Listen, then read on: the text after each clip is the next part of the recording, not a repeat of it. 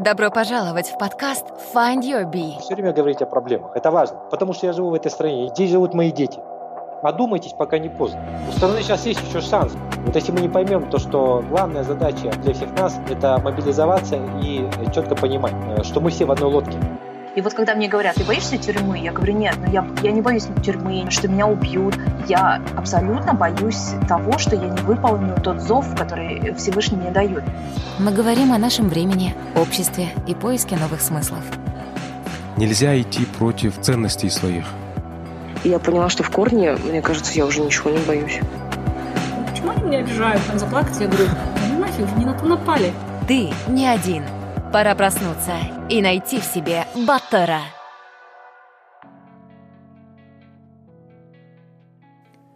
Всем привет! С вами Кайржан, и это подкаст Find Your Bee. Надеюсь, этот эпизод найдет вас в здравии, и у вас все в порядке в это страшное лето 2020 года. Два с половиной года назад мы записали интервью с Айсатом Нурбеком, который на тот момент только что ушел из госслужбы – находился в личностном и карьерном кризисе. И сегодня у Сайсата вновь горят глаза, и он полностью отдается тому, что он любит, чтобы подготовить молодых казахстанцев к ожидающимся большим структурным изменениям на рынке труда. Он работает над атласом профессии и развитием ключевых навыков для школьников и студентов Казахстана. Ребята, подготовьтесь. Это будет очень длинный, но очень важный и интересный двухчасовой эпизод – мы поговорим о том, как прямо сейчас стремительно меняется мир, структура экономики и спрос на различные компетенции. Как молодым казахстанцам подготовиться? Над какими навыками стоит работать уже сегодня, чтобы не остаться за бортом завтра в грядущей трансформации рынка труда? На примере дочери Сайсата Нурбека мы поговорим о том, как нужно воспитывать своих детей, какие ценности взращивать, как находить их уникальность и развивать таланты – мы также поговорим о стремительном оттоке человеческого капитала из Казахстана и о том, что же будет со страной через 5-10 лет и как попытаться ее спасти. Давайте слушать. А, здравствуйте, Саясат. Здравствуйте. Спасибо за ваше время. Прошло больше двух лет с последнего нашего разговора. И я вижу, что сейчас у вас идет подъем творческий, профессиональный, так сказать, вы нашли свой RB, своего батыра, да, я так вижу. И вот не могли бы вы рассказать о том, чем вы сейчас занимаетесь, что это за проект? Очень интересно послушать. Угу. Вот если мы вспомним почти двухлетней давности как бы нашу встречу первую, а, главный лейтмотив а, этой беседы было то, что было определенное сожаление о неэффективно проведенном времени, там, сказка о потерянном времени, да, uh-huh. о там, лучших продуктивных годах, которые прошли не, а, к сожалению, не полно, которые можно было потратить на создание каких-то конкретных продуктов, сервисов, услуг социально значимых, которые приносят пользу людям, которые приносят удовлетворение там, да, и так далее, и так далее если говорить там по пирамиде Маслу, некий там элемент самореализации, да, то есть признание самореализации, что это что-то действительно, что полезно обществу, конкретным людям и так далее, и так далее. Поэтому вот это радикальное изменение там в сознании, в понимании, осознании этого процесса привело меня вот к, к двум, по крайней мере, э, большим вот, э, изменениям, которые во мне произошли. Первое – я, как вот, э, если мы вспомним, решил полностью уйти там, из государственной службы э, и переключиться на частный сектор, во-первых. Во-вторых, сменить радикально сферу деятельности. То есть вот от исследовательской, какие-то там, там, политологической, либо там госуправленческой такой стези, функции, функционала перейти в сферу высоких технологий, информационных технологий, на создание цифровых продуктов. Uh-huh. А, и что могу там резюмировать да, по итогам пройденного времени? Первое. Э, в первом вопросе сильно от государства оторваться не получилось, там стопроцентно, потому что, к сожалению, у нас структура экономики такая, что доля государства слишком большая, а, доминирующая. Можно сказать, что государство вытеснило с собой из, этой, из этого небольшого пространства там, нашего экономического, социального там, э, процесса, пространства вытеснило собой почти все, да, Uh-huh. Поэтому тут как бы куда ни ткнешь, в любом случае ты упираешься в госорган, ты упираешься в какую-то конкретную э, там свою, свою сферу деятельности, регламентации, э, взаимодействия с тем или иным государственным органом. Поэтому здесь сильно как бы не убежишь. Это не, как я люблю приводить пример, там, где-нибудь там в США, можно где-нибудь в Вайоминг, какой-нибудь штат уехать, там, да, или Колорадо, там, где раньше, оградить его забором, поставить везде там no trespassing, да, и сидеть себе, и, в принципе, э, можно максимально ограничить взаимодействие с любой властью, с любыми там представителями там, э, госорганов и так далее, и так далее. Э, у нас, к сожалению, страна большая, но, как говорится, государства в ней так много, что от него никуда не денешься. По второму же направлению у нас, мне как раз-таки более-менее начало что-то получаться. Да, было очень больно, очень тяжело трансформироваться на рыночные какие-то подходы. До сих пор дискомфорт огромный испытываю, до сих пор не хватает этот пробел огромный в знаниях, в навыках продажи элементарно. Выстроить отдел продаж хороший, простой, эффективно оказалось очень сложная вещь. Намного сложнее, чем написать какую-то госпрограмму на самом деле. Да? Uh-huh. Поэтому э, э, здесь идет еще трансформация, она еще не завершена. Но, по крайней мере, что за эти два года у меня получилось конкретно? Первое, я поработал уже в двух э, таких более-менее рыночных структурах. Первое это было с Багдатом Мусиным в компании BINTEC. Uh-huh. Вы знаете, BI Group, они начали вот трансформацию свою определенную, и вообще в целом цифровой бизнес, волна цифрового бизнеса докатилась наконец до Казахстана. Big Boys, большие корпорации, непрофильные, которые занимались другой профильной деятельностью, строительство, горнометаллургия, там, да, такие серьезные большие корпорации, начали смотреть уже очень серьезно, осмысленно в сторону цифрового бизнеса, начали создавать свои подразделения, пробовать, как говорится, этот новый рынок для себя. Этот процесс начался лет пять уже назад, вот последние два года он прям сильно активизировался. А вот мы поработали с Багдатом в BI-группе, очень полезнейший опыт был, когда ты приходишь, и все твои вот эти концептуальные выкладки никому не интересны, стоят очень четкие, жесткие бизнес-императивы, нужно очень быстро, оперативно, э, э, там, без большой даже где-то, если надо, аналитики, перекладывать, э, перестраивать процессы, перестраивать, создавать конкретные продукты, решать конкретные производственные задачи. А, после этого был такой неплохой 5-6-месячный такой заход туда. А, после этого я решил все-таки переключиться чисто на образование. Еще одно у меня доосмысление произошло, конечно.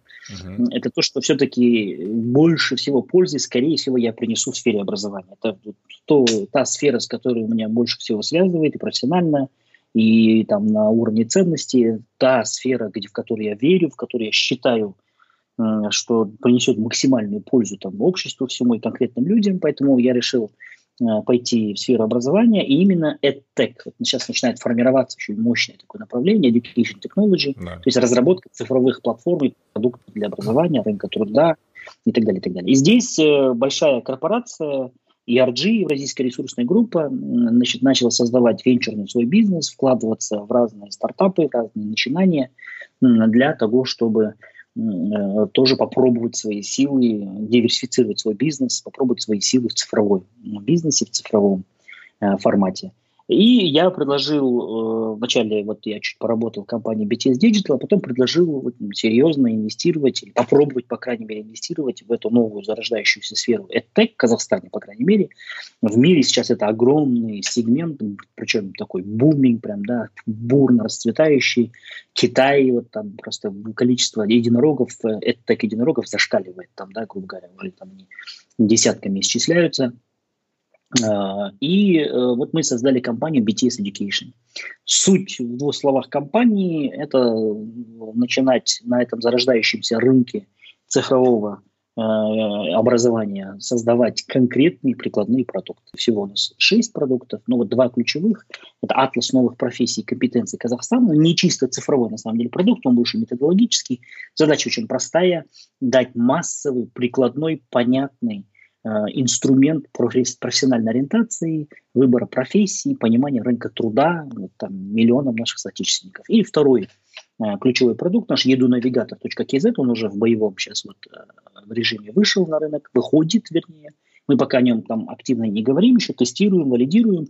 Это полноценный профориентационный диагностический, диагностический инструмент, платформа, на которой можно выстраивать полный цикл профориентационной работы, то есть диагностика, психодиагностика, там, тестирование, разработка индивидуальных траекторий там, развития, подбор профессий, рекомендации по э, индивидуальному развитию там, выбранной сфере деятельности, формирование портфолио, подборка курсов, стажировок, там, всяких профориентационных мероприятий. То есть задача вот такую платформу полноценно для системы образования создать. Поэтому сейчас, да, есть достаточно большое удовлетворение тем, чем я занимаюсь. Я очень сильно прогрессирую в плане э, там, бизнес-менеджмента, там, управления процессами, продуктами, формирования вот, продуктовой вот этой логики, э, изучения рынка, э, цифровых технологий, подборки маркетинга, там, продаж. Вот сейчас вот приходится все это заново там осваивать.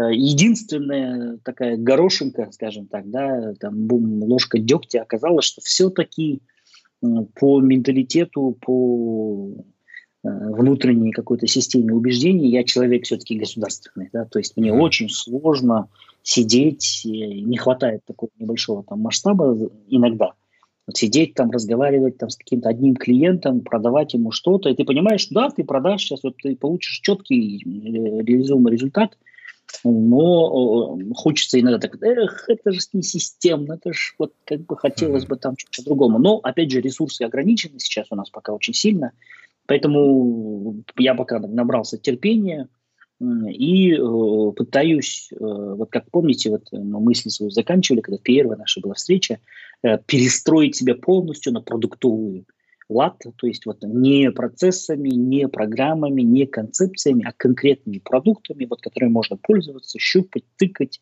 которые будут приносить пользу. А, и э, мы сейчас, э, резюмируя, хотим построить вот такую бизнес-модель нашей компании, это Sustainable Social Business. Ну, то есть социальный бизнес, но устойчивый, да, sustainable, который сам себя поддерживает, растет, развивается, не стопроцентно не чисто коммерчески. Вот какие изменения произошли за вот эти два года. Э, и мы вот уже эти, этой осенью с огромным удовольствием, с огромной гордостью будем наши вот эти продукты на рынок выводить. И здесь я вот хотел бы, кстати, поблагодарить, на самом деле, вот мы там ругаем, ругаем госорганы, но тут мы прям увидели хорошую поддержку, прям э, активно подключились вот вице-министры этих министерств, э, все увидели, что действительно важный продукт, у всех есть дети, у всех есть там родственники, и все понимают, что момент профориентации, понимания рынка труда, осознанного, информированного выбора профессии, подбора университета, формирования своей индивидуальной карьерной жизни – это очень большие вопросы, они напрямую бьют потом и по структуре рынка труда, и по продуктивности, занятости, там, да, и вот э, вообще в целом эта проблема становится очень серьезной в мире, не только в Казахстане все начинают вдруг понимать, что рынок труда слишком динамичный, слишком быстро меняется, огромные риски, что миллионы, там, миллиарды людей могут быть не, не, непродуктивно заняты, могут остаться вообще без работы. Поэтому сейчас этим вопросам уделяется самое большое внимание. И мы смогли вот как бы такой актуальный вопрос поднять, убедить э, правительство, министерство, получить необходимую поддержку и вот эти масштабные свои исследования отраслевые провести я так понимаю, такая визитная карточка ваших проектов – это атлас профессий. Расскажите, что это такое, и, я так понимаю, вы хотите инкорпорировать критические навыки казахстанцам, молодым казахстанцам. Вот каких э, навыков больше всего не хватает, какие для нас являются ключевыми для будущего рынка труда? Вот смотрите, сейчас, как я сказал, вопросы занятости, повышения эффективности труда, там, массовой безработицы, трудоустройства – волнует огромное количество экспертов, огромное количество правительств по всему миру. Почему? Потому что на рынке труда происходят огромные сейчас большие изменения, причем очень быстрые, намного быстрее, чем они происходили там 100 лет назад, 200 лет назад. Первые промышленные революции там, второй половины 17 18 века, 19 20 века, они э, поменяли структуру занятости. То есть вот если мы вспомним, когда первый паровой котел появился, резкая произошла смена парадигмы, промышленная, бурная индустриализация, промышленный рост, э, механизация, э, автоматизация сельского хозяйства, которая выкинула, высвободила огромное количество, сотни миллионов людей по всему миру. И вот если раньше структура общества была очень простая с точки зрения там, занятости, ну, там почти половина людей занималась сельским хозяйством, обеспечивала там продовольственную безопасность, обеспечивала устойчивость этого общества там, и так далее, и так далее. Другая половина там какими-то другими вещами занималась там, да, то в раз вдруг высвободилось огромное количество людей, произошла массовая индустриализация этих людей, крестьян, бывших там, быстро смогли переориентировать, переобучить, направить на фабрики и заводы, они стали профессиональными рабочими, так называемыми blue collars, да, голубыми, синими воротничками. Uh-huh. Вот цена перехода была, в принципе, небольшая.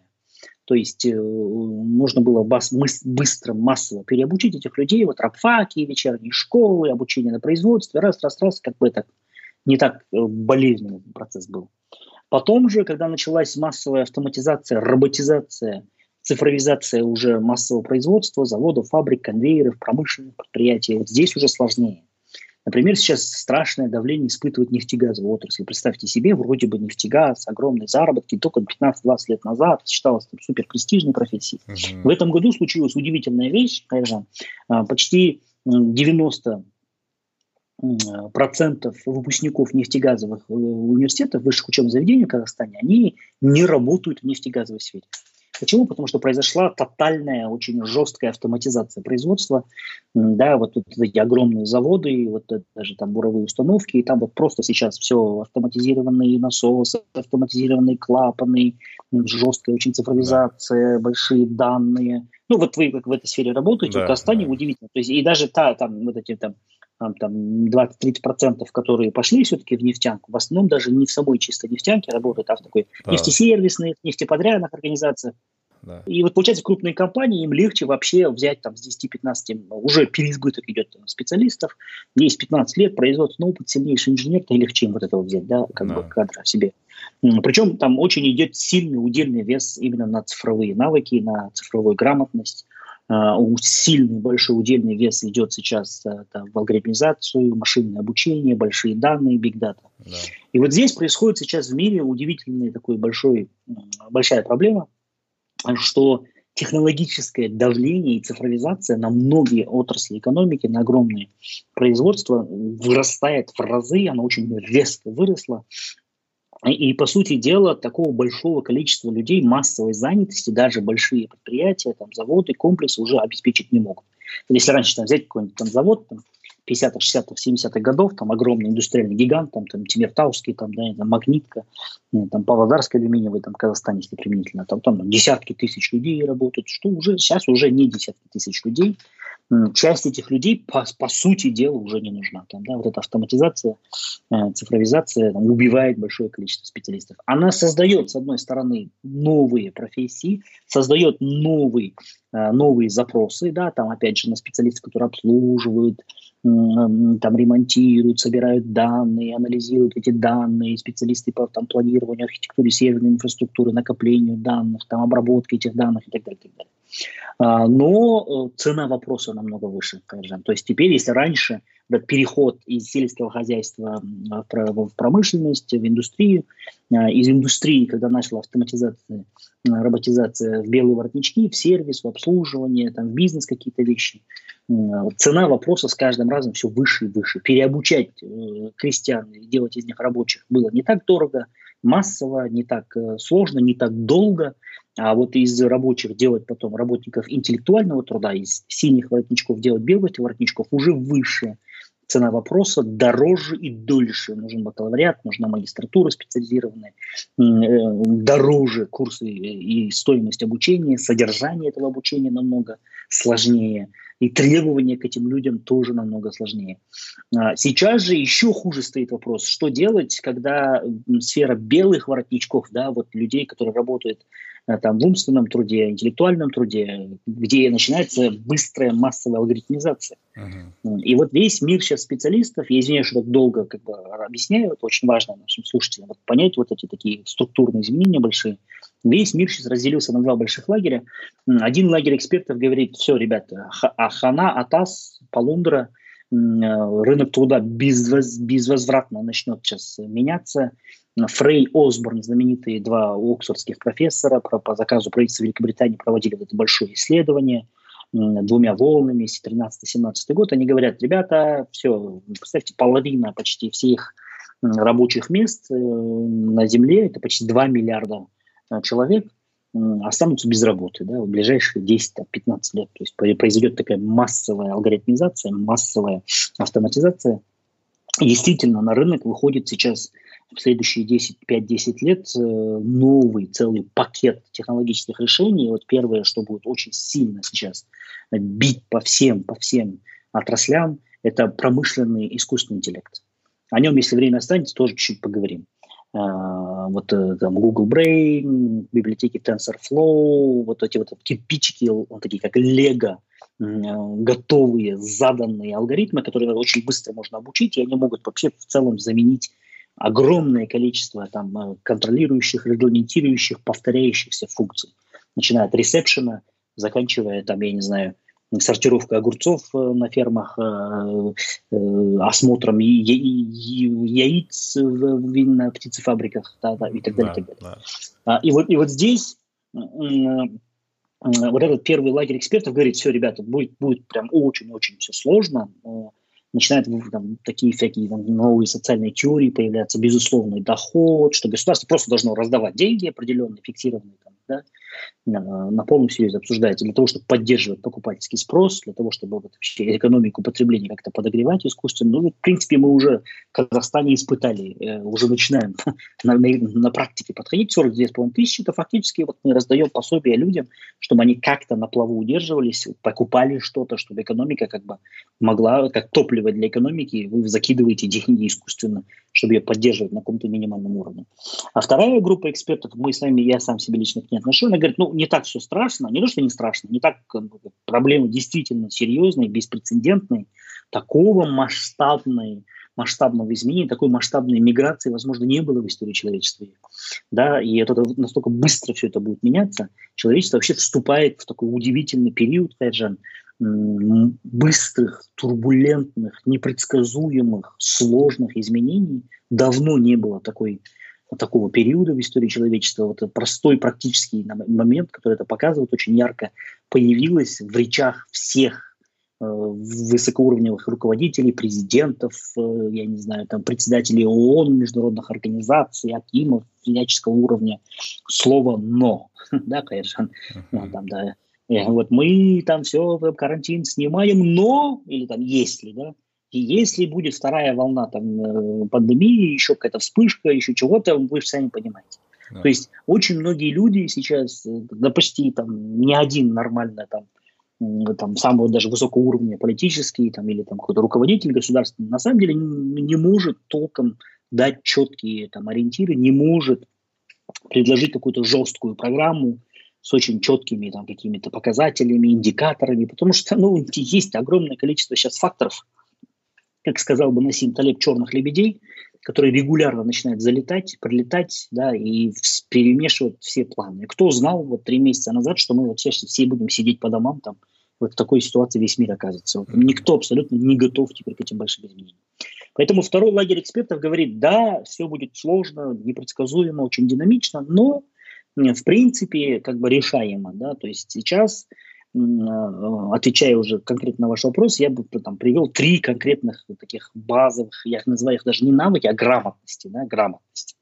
То есть это набор навыков, набор компетенций. Первый, самый такой серьезный, это цифровая грамотность, digital literacy, как мы это называем. Uh-huh. Да, uh-huh. Фактически это будет э, новый водораздел, это будет новый разделяющий фактор – Э, который будет формировать так называемую цифровую, цифровое неравенство. Вот представляете, что получается, Кайжан, сейчас, и вот сейчас э, люди как бы не задумывались об этом, но вот, вот на примере Казахстана очень четко вот пандемия подсветила, показала, прям жестко и четко. Смотрите, вот есть люди, которые там обладают какими-то квалификациями, навыками, опытами, как вот там, мы с вами, как бы это нескромно там не звучало, Э, да, и у нас есть цифровая грамотность, причем ну, среднего либо чуть выше среднего уровня. Там, я вот сейчас смотрел во время нашего короткого это видео, у вас там камера, у вас там э, микрофон, специальный микрофон, там, который с шумогасителем, с изоляцией звука, я его посмотрел сеточкой, там, да, вы настроились, у вас наушники, вы можете пользоваться там определенным набором программных инструментов, вы знаете, как это потом обрабатывать эту информацию, как ее редактировать, как ее потом выдавать. э, в социальное пространство, и, в принципе, вы могли бы на этом зарабатывать, то есть продавать свои умения, вот весь, весь ваш опыт, навыки, компетенции – на э, изменившемся абсолютно рынке труда в виртуальном цифровом пространстве за счет вашей базовой цифровой грамотности и там, продвинутого уровня вы могли бы зарабатывать себе на хлеб. Так? То есть физический контакт, физическое ограничение больше на вас радикально не влияет. Вы сейчас сидите там Копенгагене, я сижу в Нур-Султане, да, и мы можем создавать какой-то контент, продавать его, там, обмениваться им, создавать контент, э, делиться контентом и так далее, и так далее. И вот представьте, что произошло в Казахстане. Вот стоит блокпост, вы же видели эти картины, да, да, да, наши да, слушатели? И вот стоит там толпа там таких вот людей разъяренных, там типа, слушайте, Хашан Ашаснар, да, открывайте, мне надо на работу добраться. То есть получается, для этого большого, для критически большой массы нашего общества нужен физический контакт, нужно физическое пространство, чтобы э, и они могли физически передвинуться из одного там, Э, географического положения локации в другую локацию, физическими навыками там, что сделать определенный объем работы и за это получить э, деньги на пропитание, на, на, на, на, на, на существование там фактически. Остановись, услышь себя и полюби себя. Find Your Bee – подкаст о самопознании и личностной свободе. Подробнее на сайте findyourbee.com.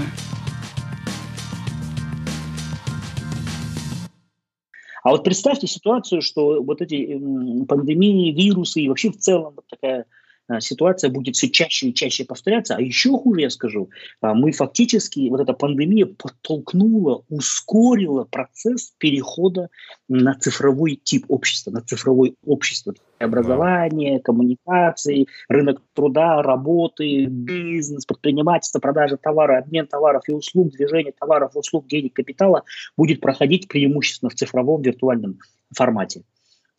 Тогда вот эта большая критическая часть населения вообще выключается из, из этого, э, э, из нового вида общества, из нового вида экономики, да, из, да, из цифровой экономики. Она просто выключена из него, потому что ей нужен физический контакт, физический доступ, физические навыки, физический труд, физическое э, пространство и физический инструмент. Понимаете? Поэтому сейчас, по сути дела, мир подошел к такому удивительному тоже водоразделу, когда если раньше неравенство а, там, изменялось там, в основном там, там, там, доступ к капиталу, да, например, родился в богатой семье, есть какие-то там, не, там или там рождением, там, да, каким-то там родился в богатой семье, кастовостью, там, относится к какой-то касте, там, еще чего-то. Сейчас Э, формируется новая такая, можно сказать, кастовая система, как бы это страшно не звучало, как бы это э, там не было страшно осознавать, где главным водоразделом, главным разделителем, неравенством будет выступать именно знание и грамотность. И в первую очередь я почему начал именно с цифровой грамотности. Вот посмотрите большое количество фильмов, литературы последних лет, которые начинают все чаще и чаще об этом говорить. Да? Uh-huh. Там вот, помните Элизиум фильм да, с Мэттом Деймоном? Uh-huh. Вот э, там богатые, там а, образованные люди вообще улетели на спутник, там, да, а вот в этой там умирающей, там болеющей, захламленной, погибающей там под тонной там грудами мусора земле остались, вот, к сожалению, там простые люди, да. И главная мечта всех улететь на Элизиум, вот, да, где все, все богатые, счастливые, там здоровые, э, там медицина, образование, там высокие технологии и так далее, и так далее. Э, и вот все чаще и чаще вот эта тема нового вида неравенства, глобального, причем начинает звучать там э, в отчетах, экспертах, фильмах, в переосмыслении интеллигенции. Слушайте, а вот мы же какое-то другое совсем общество строим. И, к сожалению, вот этот great promise, великое обещание, что новые технологии, наступит золотая эра, новые технологии там вообще Э, сделают доступ к образованию там более простым, огромное количество людей получит там э, знания, э, смогут лечиться, продолжительность жизни увеличится, будет глобализация. Вот то, что в 90-е годы с упоением описывал там Фрэнсис Фукуяма там, да, в закате там, там, это, там, и так далее, и так далее. Ну, то есть это была такая вот эйфория 30 лет назад, когда он развал Советского Союза, все, мир вступает вообще в 21 век с новым, с новой надеждой, не оправдалось, к сожалению. Новые технологии не убили, э, не смогли дать там большого доступа. Более того, э, там, к образованию, к развитию демократии, к, к, к развороту большинства мира на там, открытое общество, на демократические институты, на вообще на в целом на какую-то такую новую культуру, там, да, солидарности, э, там, разделения, там, да, в смысле общности, ничего подобного. К сожалению, мы еще хуже начали видеть процессы, вот огромное там, региональное блокирование, конфликты, популизм, рост там, жесточайшего популизма, информированность, э, когда через социальные сети огромные миллиарды людей получили доступ к информации, могут более открыто обмениваться, и не привела к тому, к сожалению, там, быстром таком там, временном промежутке, к тому, что там э, все начали более справедливо друг к другу относиться. Наоборот, еще больше споров, хейта, да, хейтеров, э, там, сравнение себя. То есть вот, вот эти большие массовые информационные инструменты не смогли нивелировать низменные э, ценности и пороки человеческой души, а наоборот усилили их в сто крат. Да? Вот, то есть теперь, э, например, там зависть, как вот говорит, понравилась фраза одного из топовых венчурных фондов в Силиконовой Кремниевой долине, куда вот мы ездили, общались, uh-huh. Я говорю, вы вообще как вот, на каких принципах вы инвестируете в стартапы, да? У нас говорит, один тупой, но стопроцентно работающий принцип. Если этот стартап, это новая компания, не строит свой бизнес на одном из семи смертных грехов, да, uh-huh. на похоти, либо на тщеславии, либо на каких-то вот таких вот э, смертных грехах, то мы не вкладываемся в эту компанию. А если наоборот эта компания утилизирует максимально вот прям раскрывает этот грех, как бы, да, тщеславие, да, вот показать себя, а вот я такой, а у меня машина есть, Инстаграм, да, я вот да. так живу, о, жизнь начинается, я на Карибах проснулась, какой прекрасный день, свежевыжатый апельсиновый сок, любящий муж, идеальный, красивый, mm-hmm. подтянутый, с кубиками, идеальные дети, с блестящей улыбкой, с блестящим английским языком, да, да. то как, как бы вот, вот, вот этот бизнес точно пойдет, потому что грехи, они всегда работают, да, то есть да. вот природа человека, она такая, ее не изменишь. Я прям поразился. И он говорит, вот, вот, вот из всех там наших крупных вложений, там, инвестиций, венчура, то, что мы поставили ставку на грехи, все сработало. Все, что мы не на грехи поставили, знаете, это такие там коллективизм, свобода мысли, некие такие позитивные вещи, к сожалению, сработали. Я не к тому, что я не пессимист в этой жизни, но просто, к сожалению, это великий great promise, великий великая надежда, великое обещание, что все там резко поменяется в 21 веке, не случилось. Да, поменялось очень много чего, но с точки зрения социальной справедливости, каких-то там, там богатства, распределения богатства, наоборот, мы вступаем, получился удивительный феномен. У нас огромнейший исторический разрыв между самыми богатыми и самыми бедными происходит тотальное обнищание, по сути дела, населения Земли. Вот этот разрыв, он настолько сейчас огромный, что, вот помните, говорю, один процент там, э, населения Земли владеют там более половины всех активов, доходов. Сейчас это меньше одного процента, 0,6, там 0,8 процентов. Это вот Credit Suisse, они всегда делают вот такие ежегодные обзоры. Uh-huh. Я вот внимательно всегда отслеживаю. И почему это происходит? Опять же, из-за вот этой цифровой там, неграмотности, из-за отсутствия доступа к уникальным знаниям и технологиям. Получилась такая дурацкая вещь. Э, из-за того, что мир сейчас живет в двух реальностях, реальность виртуальная, реальность цифровая и реальность физическая, и законы, э, которые ограничивают нас в физической реальности, абсолютно работают по-другому и не ограничивают нас в реальности цифровой. Uh-huh. Это, вот, мне кажется, очень важная мысль, которую вот я пытаюсь донести уже большому количеству людей. Последние 2-3 года только об этом и говорю. И вот если вы отслеживаете мои там, выступления где-то на YouTube, я очень часто про это говорю, если я показываю вот этот такой двойственность мира, дуализм его, да, там, реальность физическая, реальность там, цифровая. А, э, что происходит? Вот это, вот если концептуально наши слушатели вот это переосмыслят, они вот поймут, что вот радикально меняется в нашей жизни и какие такие спин начинают менять там экономические отношения, природу богатства и вот приводят э, к изменению структуры экономики. Вот эту вот мысль, пожалуйста, дайте мне договорить. Я вот здесь, uh-huh. к сожалению, заберу чуть-чуть времени. Вот смотрите, человечество тысячелетиями жило только в одной реальности, реальности физической, где мы ограничены физическими законами, здесь мы едим, пьем, там, я не знаю, спим, вот мы двигаемся, гравитация нас ограничивает. Да, это вот та реальность, в которой мы находимся со вами. Вы сидите у себя, я сижу у себя. А вот буквально 20-30 лет назад в жизни большого количества людей начала появляться вторая реальность, цифровая, виртуальная, как хотите назовите ее, не физическая. Почему? Потому что вот э, нам дали доступ, порталы к этой реальности. Он нач... Эта реальность начала активно формироваться. Там появился контент, там появились платформы, знания, информация, да, появились специальные э, ресурсы, на которых накапливается, структурируется эта информация. Появились системы, которые позволяют найти эту отструктурированную информацию очень быстро, Google, да, и компании, которые смогли понять вот это очень серьезнейшее я бы сказал, экзистенциальное, там, да, такое вот э, там, изменение эпохальное, они все миллиардеры, эти компании, триллионеры даже, да, Google, там, и, так далее, и же с ними, Facebook, Instagram, там, WhatsApp, Snapchat mm-hmm. и так далее, и так далее, Амазоны, которые предоставляют северные, там, вот, то есть формируется фактически, представьте, параллельная реальность нашей физической реальности, да, и все те законы, которые нас не ограничивают в, в реальности э, физической, ограничивают, извиняюсь, в реальности физической, не работают. Там совсем другие законы, другие закономерности. Я вот люблю этот пример приводить, последний, чтобы до конца эту мысль добить. 12 год, Кембриджский университет. Я потом это осмыслил. Я тогда не понял вообще ничего, потом я понял это. Вот Стивен Хокинг меня позвали на лекцию, там, да, я вот с радостью побежал туда, вот зашел, вот его выкатывают на кресле качалки, вот он начинает лекцию свою ну, начинает говорить. Он говорить не может после вот этой неудачной операции на горле. Uh-huh. Значит, Neuralink под, подключает к нему вот это большое количество вот этих проводов там, и вот рядом ставит синтезатор речи, черная такая коробочка, uh-huh. и она начинает таким механическим голосом на, всю, на весь зал там общаться, да, там саламатся дарма методо там миним лекции контракт методо до до до и и вдруг вот, через какое-то время там начинается лекция, споры, вопросы, все жутко интересно, и вдруг я вот тогда не понял, потом переосмыслил. Люди начинают разговаривать Кайржан не с живым человеком, но молчит, который, который сидит на кресле каталки посередине зала, есть такой скобоченный, да, вот такой весь вывернутый, а все начинают разговаривать с черной коробочкой, вот с этим синтезатором речи.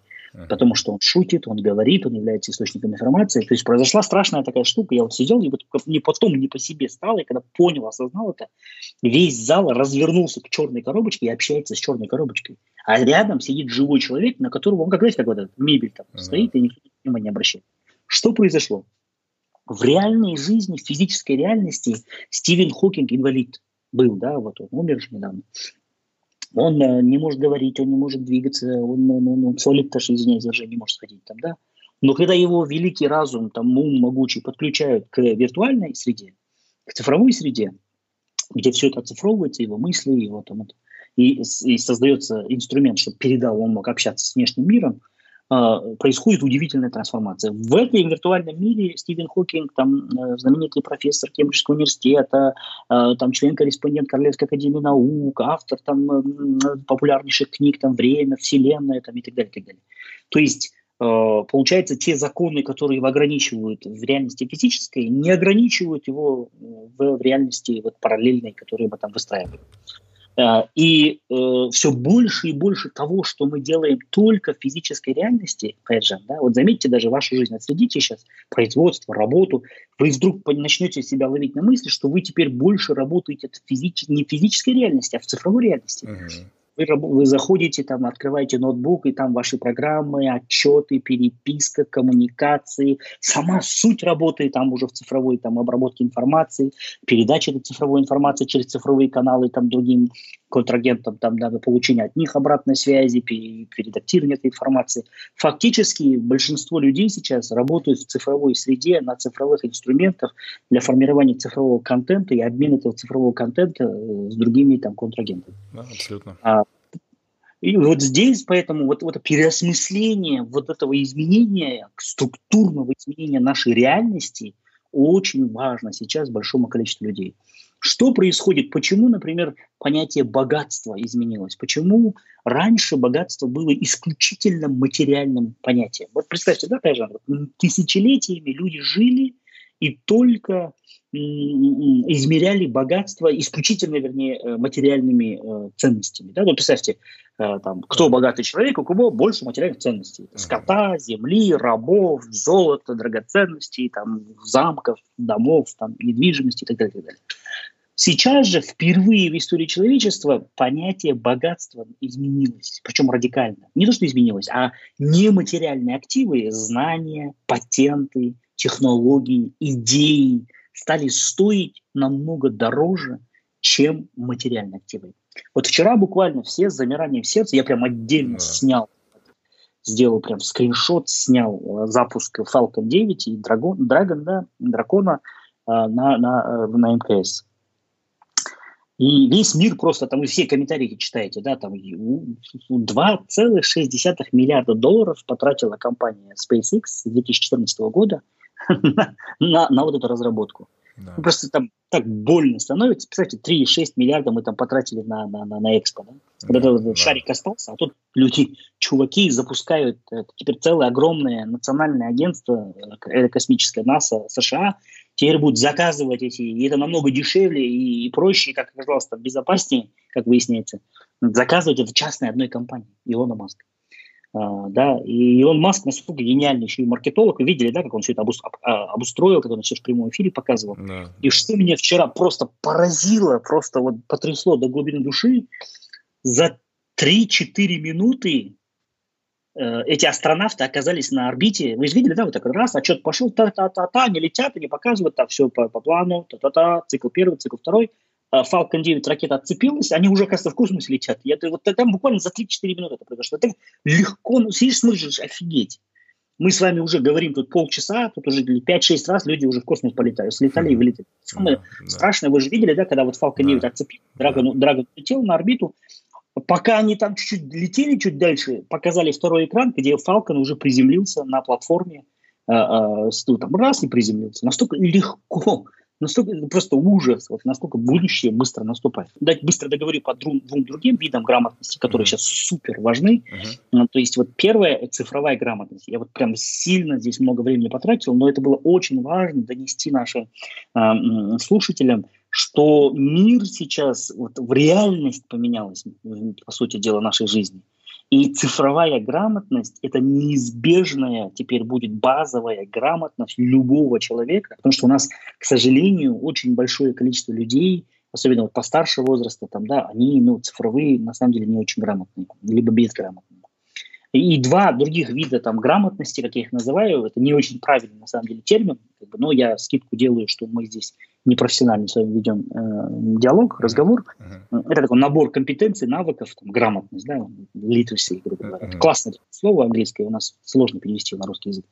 Э, это э, все, что касается социальной э, грамотности, да, или вот это называется эмоциональный интеллект, social skills, там, soft skills, там и так далее. Почему? Потому что две вещи очень жестко начинают сейчас меняться. Первое, уходит эпоха одиночек, хотя сейчас все будут вопить, а как же Илон Маск, ты, ты что, там один человек поменял ход истории. Но вот если вы обратите внимание на вот эти все фильмы, в смысле вот эти записи, там НАСА, там, там вот сидит вот Илон Маск, понятно, он spotlight, он главный, он архитектор, он, он вдохновитель, он гений, он визионер, но сзади сидит толпа народу, вот этих молодых ребят э, с компании SpaceX, тысячи-тысячи молодых ребят, там, мотивированных, заряженных, в худи там от топовых университетов, Стэнфорд, MIT, mm-hmm. которые, по сути, то есть это огромный слаженный коллектив, огромный э, коллектив вот этих ребят, вот это и есть как бы главные там рабочие лошадки. То есть сейчас все, начинается эпоха командной работы, эпоха больших коллективных усилий. В науке особенно очень четко это видно. Вот, да, вот раньше, если один ученый сидел там, копался там 50 лет, там 40 лет, 20 лет, 10 лет, там вытаскивал гениальную идею. Сейчас изменения происходят слишком быстро. А, наука сейчас, по сути, это такое коллективное усилие Э, коллаборационная больших количеств больших лабораторий там с сотнями тысячами исследователей которые объединены в большие кластеры научной мысли исследований которые очень быстро обмениваются информацией есть распределение распределительная нейронная сеть там да грубо говоря. И вот огромные прорывы делаются. Вот, вот удивительно же SpaceX в 2014 году когда первый там контакт начал за 6 лет создать целый блок технологий, уникальнейших решений. Вы видели, кстати, да, вот этот э, скафандр, э, который... Да, да, который... да, Голливуд, Голливуд, да, его разработал. Да, там тех задания, я вот нашел, там прочитал тех задания, так смешно, так, знаете, тех задания начинается, Илон Маск сам написал его. Надо, дизайнеру, когда модель, вот этого дизайнер, который разрабатывает, uh-huh. надо, говорит, чтобы астронавты Драгона, там, и Фалкона э, выглядели как э, супергерои, как э, спасители мира, да, и все. Ну, так что шикарно выглядит. Ну, гениальный маркетолог все конечно. Да, поэтому сейчас уходит вот, вот все, вот ты можешь быть угрюмым там, одиночкой, там, да, вот это вот Lone Ranger, там, да, вот это вот житие батыр казах айтқанда, вот это время уходит, очень важно вот целый набор критических навыков, умение работать в команде, коммуницировать, выслушивать своего собеседника, эмоционально его поддерживать, уточнять там тех задания. И вы, вы наверное, Кайзан, работаете там мультикультурность там вот, да. за рубежом, что там международной компании, а, и вдруг вы понимаете, что там он может быть суперпрофессионалом, но последний там, там шилом в заднице, там последним козлом там конченым, да, и все вот вокруг все говорят, блин, вот это такой nasty person, да, вот он, блин, невозможно с ним работать. И, и вот от его вот квалификации, там, высокого интеллекта, интеллекта, там, на самом деле, пользы мало для компании. Абсолютно. А может быть, такой, может быть, там, средний там, специалист, но он так четко взаимодействует, коллаборационно выстраивать связи, командные, там, та -та -та -та. И вот умение просто даже выстраивать командную работу, это уже само себе ценнейшим навыком сейчас считается. Потому что этих огромных процессах, которые сейчас начинают разворачиваться везде, э, социальные навыки становятся супер критичными, супер важными. И, и последнее, такой набор там, грамотности, как я говорю, это все-таки э, все, что касается креатива, нестандартного мышления, э, воображения, э, абстрактного мышления. Там, да, и вот, вот Илон Маск, наверное, это вот, там, вся линейка прияда этих вот инноваторов, да, Стива Джобса, Маска, Цукерберга, Гейтса, там, да, вот, а это вот люди, визионеры, которые просто думают, представляют себе то, что большинство людей не могут себе даже представить, постоянно толкают нас, вот знаете, за пределы вот как бы разумного, за пределы стандартного. Я вот рекомендовал сильно нашим слушателям, как же обойтись без, э, не, не обойтись без рекомендаций в фильмах. Такой классный фильм «Шеф» называется. Про шеф-повара талантливого, его играет Брэдли Купер – который там лично там тоже там наркотиками баловался, у него такой был тяжелейший период, он там наконец сам себя наказал, потом возвращается в Лондон, в Париже он там в знаменитом ресторане, у знаменитого там шеф-повара был подмастерьем, любимым mm, учеником. Да. И вот там, вот я не буду больше спойлерить, просто вот посмотрите этот фильм, и в конце, на последняя сцена фильма, когда он весь там такой самым ярким его там противником, там тоже такой там знаменитый шеф-повар, заваливается пьяный к нему там в ресторан, там а тут ненавидит у них прям такая вражда открытая там, да. Uh-huh. Но он его принимает, э, он его переночевывает, утром делают ему там, значит, яичницу, там, кофе хороший. И он сидит, говорит, слушай, а что ты, говорит, меня не выгоняешь, не материшь, там, могу полицию вызвать, опозорить меня там. Ты понимаешь, говорит, я, говорит, тебя ненавижу. Ты, ты такой козел последний, да? Но ты нужен нашей вот, э, тусовке, вот всем шеф-поварам, вообще нашему бизнесу, нашей индустрии, потому что такие, как ты, которые вот непоседы, которые постоянно не удовлетворены, которые постоянно перфекционисты, которые не хотят вот удовлетворяться вот только тем, что у него есть. А там он такой псих, вот этот вот шеф-повар, вот этот Брэдли Купер, который играет главный герой фильма, он постоянно что-то не то, нет, не, не та, не хватает, он там все от него страдают, там с ним работать это мучение просто, да, там. Он потому что такой страшный перфекционист. Он постоянно что-то вот нет, нет, нет, нет, нет, нет, нет, нет. Он постоянно в творческом поиске. И вот этот его Э, скажем, главный враг, главный противник, говорит, ты знаешь, говорит, вот как бы я тебя ненавидел, как бы я тебя там вообще не презирал, но такой, как ты, раздражитель, такой, как ты, который толкает нас всех на что-то новое, на поиск, на постоянную конкуренцию, на, превоз, на, на, на преодоление себя, на новые какие-то там барьеры, горизонты, э, новые достижения, вот они нужны, такие люди нужны такие люди. Вот Илон Маск, вот он сидит и сейчас, вот, помните, едкие комментарии там в соцсетях, а, Роскосмос, на-ка выкуси, там, да, uh-huh. там, типа, один чувак пришел нафиг и похерил там планы там целых там стран огромных, которые были первопроходцами в космосе там и так далее, и так далее. Ну, вот эти вот все вот это вот это. А вот, и действительно, ну, представьте, как бы это красиво, конечно, картинка не была, там понятно, что не только Илон Маск, но вот, вот такие, даже если бы Илона Маска не было, грубо говоря, его надо было бы придумать. Да? Вот нужен такой раздражитель, нужен такой некий маяк, э, некий такой Данко, вот какая-то там фигура, вот как вот Тони Старк, э, да, вот многие же знают, знают наверное, наши да. слушатели, что Тони Старка, Роберт Данио младший, э, перед тем, как сниматься, когда он понял типаж вот этого Старка, он жил, он попросил там, неделю пожить рядом с э, Илоном Маском. Вот мало кто это, может быть, знает. И вот, вот многие черты, вот, постоянно, что он ходит, кушает там какие-то там бургеры, там, да, или там что-то вот так вот, а, так резко поворачивается, а, там, да, он прям скопировал, вот прототипом Тони Старка был Иван Маск, по сути дела. Вот раздражитель такой, да, перфекционист, который постоянно что-то там вперед бежит. Э, поэтому э, э, вот сейчас время людей, которые стандартно там, исполняют, которые стандартно мыслят, оно как бы а, такие люди тоже нужны, да, но, но если вы хотите своему ребенку там заложить какую-то основу конкурентоспособности, очень важно в нем закладывать более такие вот важные навыки, как абстрактное мышление, креативность, воображение, уникальность. Очень важно сейчас как можно раньше идентифицировать в каждом ребенке, если вы сильно за него переживаете, за его будущее, его уникальность или даже уникальности, и потратить нужное, вот это бесценное время на оттачивание, углубление этой уникальности, оригинальность. Вот Юваль Нуль Харари, вторая книга, которую прям сильно рекомендую почитать, «21 урок для 21 века». Он прям таки говорит, что самое главное будет оригинальность. То есть люди, которые просто делают какие-то там стандартные вещи, ну, как бы не слишком конкурентоспособны, к сожалению, будут. Uh-huh. Вот простой пример, тот же э, Дудь, да, э, Вдудь, программа авторская yeah. да. Вот, вот, вот избитый, Каяжан, даже вы в этом жанре работают, абсолютно избитый вроде бы уже там жанр интервью, классического личного интервью, который там и Познер пытался там реанимировать, и кто только не реанимировал, uh-huh. он вынес абсолютно на другой уровень, да. И он там поломал кучу клише, там, что длинные видео. Кстати, у него три, тричасовое видео, трехчасовое. Да, тебе так, да. не смотреть, да что, вы, что у нас клиповое мышление. Смотрит, Смотрит. миллион да, просмотров. Да. Парфенов, Парфенов, вот мой там кумир где-то там, да, мощнейший, глубочайший там профессионал, там аналитик, там тратит 2-3 года на создание своих программ, там ездит, там факты интересно сопоставляет, огромный бюджет, деньги – и ты Баласыну 700-800 тысяч просмотров. Да? Uh-huh. Этот чувак пришел, как будто, как будто, знаешь, на ходу записывает, так, так, пойдем, вот камера, вот пойдем, ставь, пошли, так, пошел, uh-huh. мотор пошел.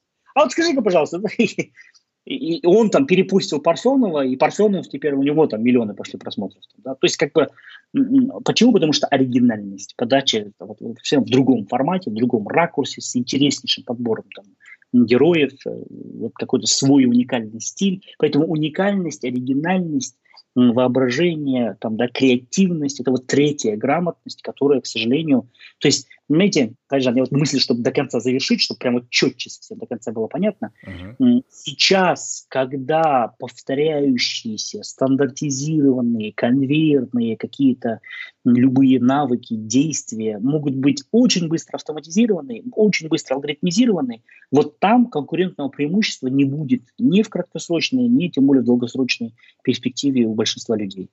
А вот где есть действительно конкурентное преимущество человека, это вот, вот в, в человечности, скажем так, в оригинальности, неповторяемом каком-то неповторяющейся такой уникальности. Boston Consulting Group очень хороший отчет выпустил пару лет назад. Он так называется «Массовая уникальность». Да? Для того, чтобы вот на рынке труда повысить продуктивность труда и, и там многие другие процессы, очень важно, чтобы а, а, Э, люди вот как раз оттачивали в себе вот такую э, эм, оригинальность и уникальность. Вот, вот, вот, вот эти три вещи я бы сразу вот на скидку сказал. Извиняюсь, что долго, потому что люди вот не до конца осмысл, переосмысливают, что вокруг происходит. Помоги сделать подкаст еще лучше и полезнее. Поддержи нас на сайте patreon.com slash findyourbee. С 2017 года через подкасты мы с тысячами единомышленников проходим волнующий путь поиска батыров. Наших лучших версий себя, свободных и настоящих. Твой вклад поможет нам улучшать качество подкаста, продолжать создавать ценный контент для тебя и твоих современников. Став патроном Find Your Bee, ты также получаешь эксклюзивный материал и привилегии. Подробнее на сайте patreon.com slash findyourbee. Ссылка в описании. Говоря об уникальности что вы посоветуете, как найти уникальность в своих детях, как развить? Может быть, у вас есть какие-то собственные э, наработки, что вы делаете со своими детьми? Я видел, вот ваша дочь да, занимается восточными единоборствами, и вы с ней, помню, брали у нее интервью на английском, вот у вас, мне кажется, своя какая-то программа, да? Есть э, вообще развитие детей. И, кстати, с прошлого интервью меня в какой-то степени обвинили, что я не развил эту тему воспитания детей. Какой вообще ваш секрет, ваш подход и что вы считаете нужно делать сейчас? Мы, я расскажу коротко про свою модель. Да? Я очень долго к ней шел. Uh-huh. У меня трое детей, старший уже вот седьмой класс переходит. Мы уже очень серьезно готовим ее к поступлению в ВУЗ, потому что а, многие сейчас как бы не совсем понимают, что поступление в топовые какие-то вузы мировые – это просто страшнейшая конкуренция. Она выросла просто в десятки, сотни раз, потому что платежеспособность увеличилась, особенно в азиатских странах, в Индии там той же, да, uh-huh. появилось огромное количество э, э, семей, где уделяется супер большое внимание и ресурсы там воспитанию, индивидуализации обучения и так далее. И сейчас сотнями тысяч, миллионами стоят очереди платежеспособных, максимально подготовленных детей для поступления в эти топовые вузы. И конкуренция просто бешеная, ну просто ужасающая. Да, и, и это дети, эти новые азиаты, так называемые, они максимально вот доведены до пика там, совершенства физического, интеллектуального. Э, там, да, они, они ездят по миру, у них индивидуальные репетиторы, у них индивидуальный говернант, у них прекрасный там, набор языков, они, они, они, они абсолютно там, э, физически развитые, у них индивидуальный тренер, они бегают марафоны, они триатлеты и так далее, и так далее. Да? Я вот как-то вот как-то даже говорил, помните, там, когда вот в Гугле поехал там на собеседование, в шоке просто был, вот, что я там самый, на самом деле, там, отсталый был там парень из всей этой истории. Хотя я себя там не считаю там отсталым человеком, да. да. А, и э, поэтому э, вот смотрите, к чему мы пришли. Первое, э, самых там несколько простых базовых рекомендаций. Первая задача родителей, переживающих за будущее своих детей, это как можно раньше идентифицировать уникальности это, этих детей. У ребенка может быть несколько уникальностей на самом деле. Выявлять их, к сожалению, нет простой формулы, нужно перепробовать большое количество вещей. Поэтому мы очень рано начали пробовать, и это требует, к сожалению, больших финансовых затрат, это непросто. Поэтому я вот сейчас начинаю понимать, как бы это там не по-казахски звучало, там, да, что все-таки чем позже ты женишься и детей заводишь, тем на самом деле качественнее э, воспитание э, в этот, вот этот критический период. Mm-hmm. Очень сильно рекомендую прочитать две книги. Э, первая э, это «После трех уже поздно» э, Масару Ибука – основатель компании, там, корпорации Sony. Да. Э, спор, спорная очень книга, часто да. они там спорят, но, но я лично согласен с ее выводами, что критический период, который формируется высшие когнитивные способности, и рядом уже огромных исследований действительно доказано, что вот с нуля до 5-6 лет вот это там, где закладывается основа личности ребенка. Его там все базовые качества, волевые, неволевые, Э, его там, э, способность запоминать информацию, коммуницировать. Э, то есть помимо генетики, вот этот критический период. И вот посмотрите, у нас рано все там женятся, замуж выходят, там, они сами еще дети, да, там 18-20 лет, у них да. нет ни финансовых ресурсов, ни опыта жизненного, ни времени, потому что карьеру только строят, на, там, на ноги поднимаются. Они бросают воспитание э, детей и вот продуманную Э, там, стратегию развития на, на тетюшек, дядюшек, э, енилер, ажелер, аталар и так далее, и так далее. И как бы вот да, там, да, дальше там займемся детьми, не понимая, что упускают самый-самый важный там, период.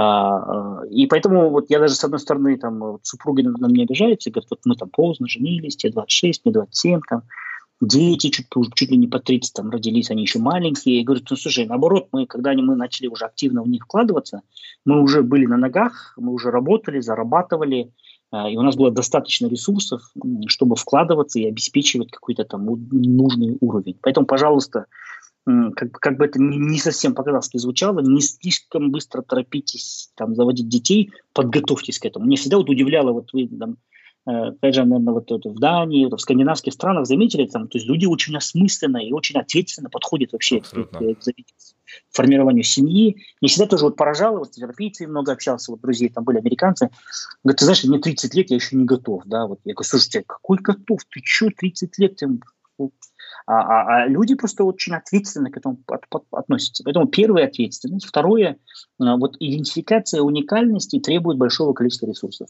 Что мы сделали? Мы э, с очень раннего возраста, там, с двух-трех лет, начали потихоньку ребенка вводить на большое количество мероприятий, а, то есть там каких-то там открытых уроков, экскурсий, там во дворце школьников, там и секций, очень много разных секций и кружков. Uh-huh. И мы их пробовали, знаете, вот прям пробовали там раз, э, художественная гимнастика там, там, там не зашло.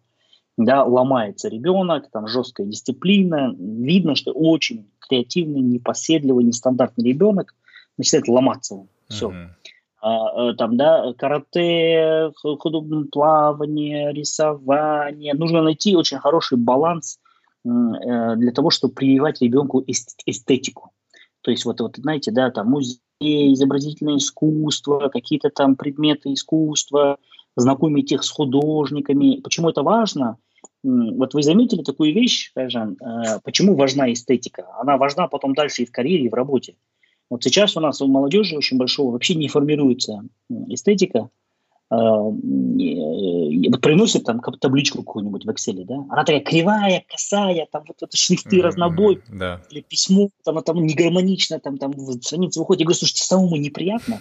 Мне вот глаз режет, все-таки мне в детстве прививали много разного всего, я там вот мне я не могу, вот просто физически мне больно смотреть на это кривой косой документ, кривую косую презентацию. Ну, как-то же гармонично должно быть, пропорционально. Вот ну, я вот, они говорят, что ты постоянно прикапываешься к этим вещам. А, вот, а это важно, на самом деле. Угу, это важно, да, чтобы конечно. была эстетика, чтобы человеку вокруг, он к многой к реальности относился гармонично, да, вот, чтобы он, он всегда старался э, наводить порядок в своем рабочем месте, на своем рабочем столе, в компьютере, а, формировании там личного портфолио.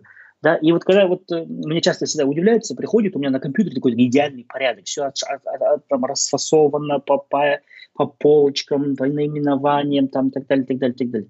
Я даже вот когда делился какими-то файлами, многие удивлялись, у тебя прям все, все четко. Потому что, ну, вот порядок, дисциплина, гармония, какой-то вот, э, это часть мировоззрения. Это очень важно, на самом деле. Uh-huh. И вот, извиняюсь, что отвлекаюсь, а, э, единственный способ, к сожалению, который мы нашли, чтобы выявить эти уникальности, это перепробовать большое количество активностей. И ментальную арифметику посмотрели, не то, травмирует, портит страшно э, там понимание концептуальное цифр, теории цифр, природы цифр, там страшная вещь. Прям сильно не рекомендую ментальную арифметику, это травмирует просто ребенка, ужасно. Mm-hmm. Убивает это вот концептуальное понимание там, цифр, природы цифр. Mm-hmm. Все, все потихоньку. И вот начинает, начинает вырисовываться у нас 5-6 уникальностей конкретного ребенка. Тогда мы потихоньку отбрасываем, значит, минимизируем другие виды деятельности и начинаем значит, давить на это.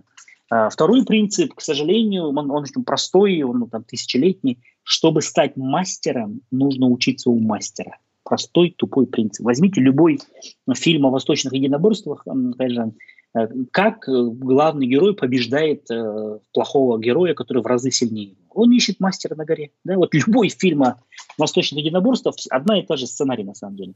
Где-то на горе живет там знаменитый там, мастер кунг-фу, этот э, главный герой к нему там пробивается, тот вначале не принимает его, он должен доказать, что он действительно мотивирует, что он достоин этих знаний получать потом он там доказывает, там ночь стоит на кирпичах босиком там или еще чего-то там, он его потом, ладно, давай, там, берет, и он за очень короткий период времени концентрированно весь тот огромный путь духовный, физический, который развитие он прошел, этот мастер передает вот этому внимающему, голодному, впитывающему все э, ученику, и за очень короткий период времени он сильно прогрессирует. Он потом превосходит своего мастера, потому что вот этот концентрированный опыт, все ошибки, пути, которые прошел этот мастер, да, э, этот шифу, он ему вот передает. Uh-huh. И потом он с легкостью побеждает там, главного плохого противника, потому что там, он совсем на другой уровень ушел, там, грубо говоря.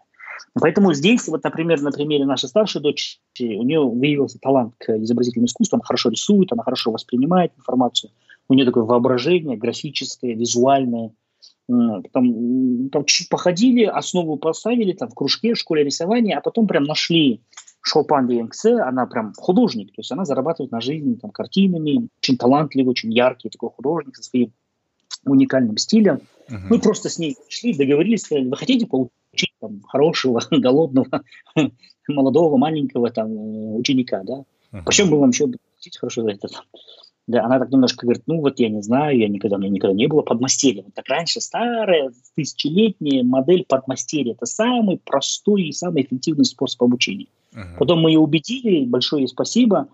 за год-два индивидуальной с ней работы дочь вышла вообще на другой уровень, техника другая, восприятие. Она прям сидит с ней, и вот как бы, вот есть такой хороший там ресурс, masterclass.com, знаете, да, где вот да, сидит мастер, да, там, да, да, знаю, там, Ханс Зиммер, там, я не знаю, такие вот ну, мастера там реально, да. да. И вот если посмотрите за каждым великим чемпионом, за каждым великим там каким-то э, успешным человеком стоит э, успешный наставник, на самом деле, да.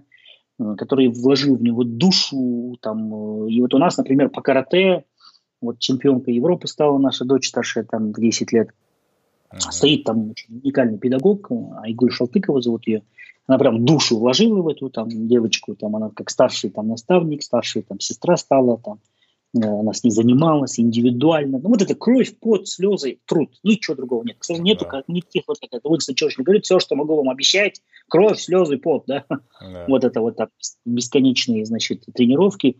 И когда ты смотришь на эту свою дочку, которая за 5-6 лет там может отжиматься тысячу раз, там, да, или mm. там когда на 2019 год она там тысячу ударов, 2019 ударов без остановки делает, там пот с нее там, ты просто поражаешься, насколько концентрированно можно там за очень короткий период времени ребенка вывести на такой уровень там, физического, там, интеллектуального там, какого-то развития. Да? И третий момент, третий момент э, это э, э, постоянство. То есть, если вы там начали карате, потом бросили, там начали хоккей, потом бросили, начали там потом бросили, оно не работает так. Uh-huh. То есть, как минимум нужно там 5-6 лет, чтобы заложить привычку. Вот сейчас дочка не может без карате, без физических упражнений, понимаете? И это так классно, что уже в этом появляется такая сознательная потребность в определенном виде деятельности. А, то есть очень важно сформировать уже неотторжимую привычку, да, вот все, вот он уже, она вот зафиксировалась э, в этом ребенке, и он получил необходимый уровень мастерства для того, чтобы самостоятельно потом этим заниматься. И вот она сейчас там за рубежом находится, ката у нее, пробежки, отжимания, постоянные там упражнения. И вот она сейчас там ходит тоже там, в школу карате. С ней никто не хочет вообще на спарринг выходить, потому что настолько отработано, настолько там ну, в плане техническом, силы, концентрации, быстроты, там, ловкости отработано вот этот труд 5-6-летний, что просто, ну, никто с ней связываться не хочет, грубо говоря. Ну, там, это как в том анекдоте же есть, говорит, да, там, черный пояс по карате, говорит, это послушный, заботливый муж, там, да, там, ну, там, дисциплинированная енешка, там, да, добрые да, дети, ну, да. добрые не в таком, как в том анекдоте. Поэтому э, э, вот, вот третий простой, простой как бы, момент, нужно потратить достаточное количество времени, чтобы вот это бесценное время потратить с пользой и вот эту наклонность, вот этот ранний талант в ребенке вывести на максимально зрелый мастерский уровень. Тогда у ребенка да, начнется уже вот это безостановочное, центробежное такое, центростремительное, извиняюсь, движение внутреннее, мотивации. То есть если ребенок может без остановки бегать там, 10 километров, да, и это, это легко ему дается, это в кайф, бывает же, легкость такая, да, вот когда ты вот преодолеешь, тебе плохо-плохо в детстве, тебе там мочат тренировки, ну, там, год, два, три, четыре, а потом ты раз, ты можешь взять и просто так надеть, там вот так размялся, надел там кроссовки и 10 километров пробежал там, да. Uh-huh. А, это, это вот ты вот бежишь и ты кайфуешь, тело уже настроено, мышцы в тонусе, э, вся мышечная структура скелета, структура уже вот, вот скажем так, а, а, зафиксирована под большие физические нагрузки, легко их выдерживает. Такое тело как будто само по себе уже работает. Да. Мне вот всегда вот интересно наблюдать за старшей дочерью, она когда начинает что-то делать, бегать, там, любым другим видом спорта заниматься, там, футбол, там, мне вот было интересно, прислал письмо, рекомендацию в, в, в школе вот этой международной, британец, э, он этот, э, по physical education, ну, физрук, грубо говоря, да, а он сам бывший спецназовец, э, значит, вот есть же этот знаменитый САС, вот эта британская спецслужба, спецназ, да. военная там разведка, спецподразделение. Он там служил, uh-huh. там, да, и потом там ранен был вообще, или там, и демобилизован. И он такое офигительное письмо написал. Я впервые говорит, в жизни вижу такую девочку, которая развита, там, у нее все, там, мышечный корсет, ловкость, гибкость, координация, там, да.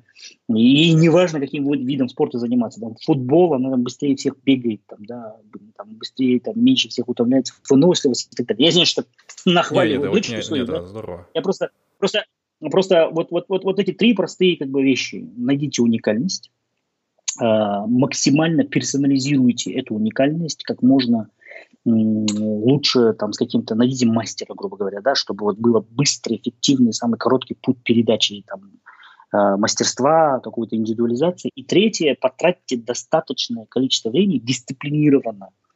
Э, и сейчас, если вы сами не дисциплинированы, ничего страшного, там вот есть сенсей, там, да, вот он будет там долбить, долбить как минимум 5-6 лет, чтобы вот ребенок вышел на уровень какого-то мастерства. Даже потом, если что-то прервется, он уже не сможет прерваться, он будет потом дальше этим заниматься сам уже, осмысленно, мотивированно. Это вот спорт, спорт – это э, базовое условие выработки дисциплины.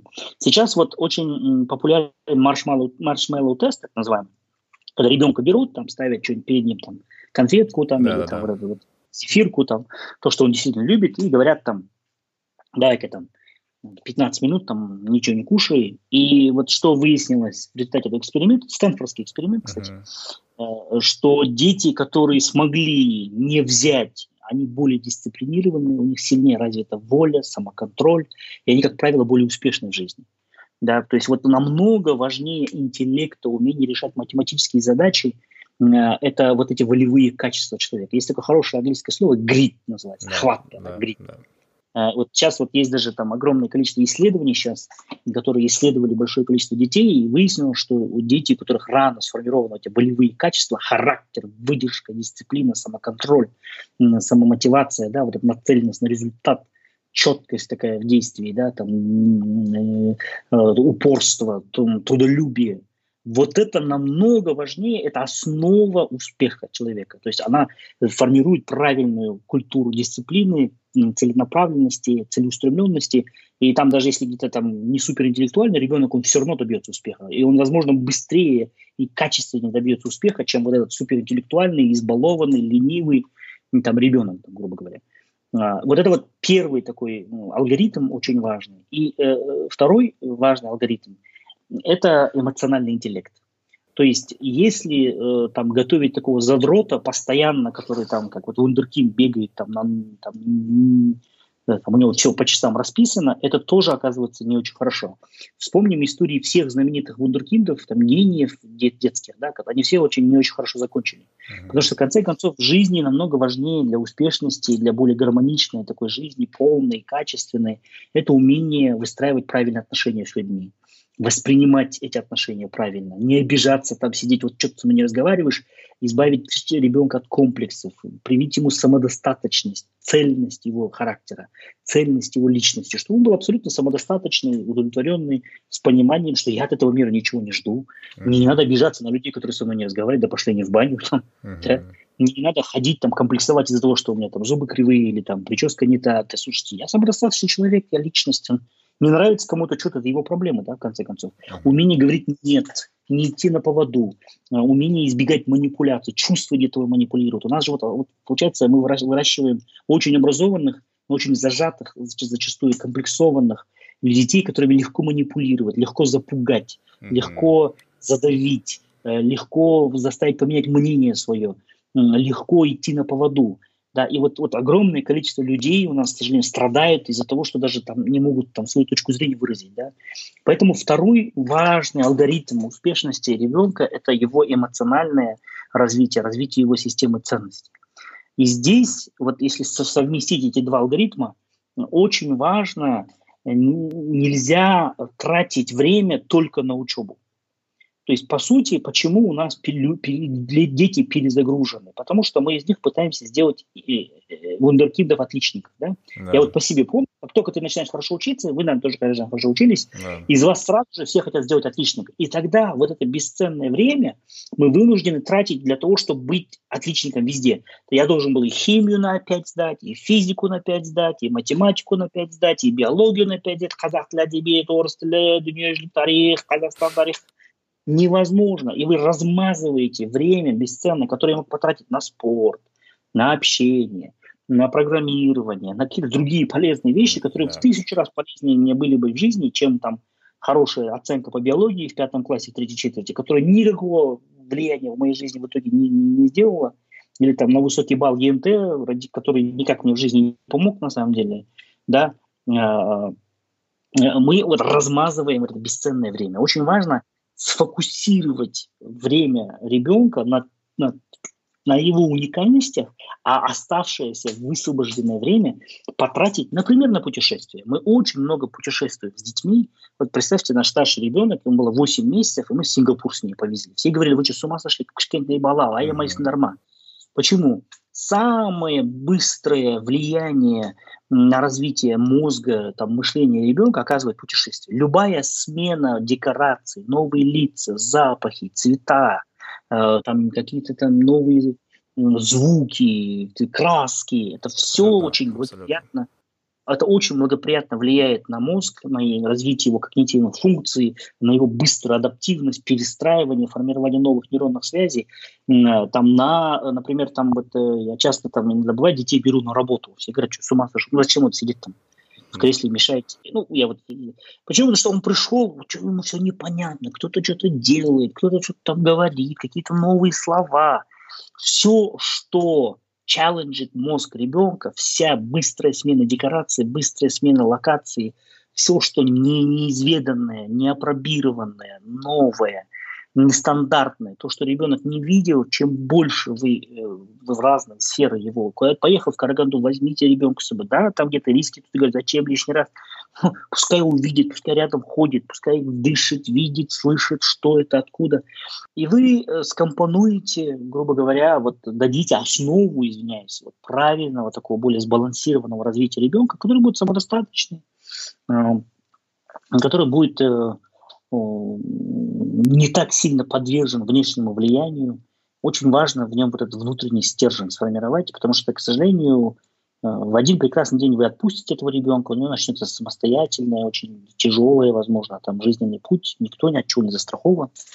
И самый последний компонент, ингредиент, как говорится, секретного супа, как в кунг-фу панте, mm-hmm. это, конечно же, хорошее образование. Вот, вот сейчас, как мы вот вначале говорили нашей, вот, нашей беседы, водораздел, вот это вот разделение, ключевой критерий э, неравенства, социального неравенства, экономического неравенства, это будет доступ к знаниям. Чем больше сил, времени, внимания, стратегии вы потратите, э, чтобы ребенок ваш получил максимально качественное образование, самую большую услугу вы именно это окажете. Я вот здесь тоже вот на примере наших детей – мы уже вот с 5-6 класса начали для старшей дочери готовить индивидуальную стратегию а, развития, поступления, вернее, извиняюсь. Uh-huh. А, вот есть такая очень прекрасная компания, Crimson Education называется, они занимаются тем, что они готовят ребенка э, индивидуально под, по поступлению в топовые вузы, там, ну, там Лига Плюща, Ivy League, там, да, э, то есть там более-менее гарантированное поступление, они прям делают заранее портфолио ребенка, Э, учат его, менторы занимаются с этим ребенком. Это командная прям работа.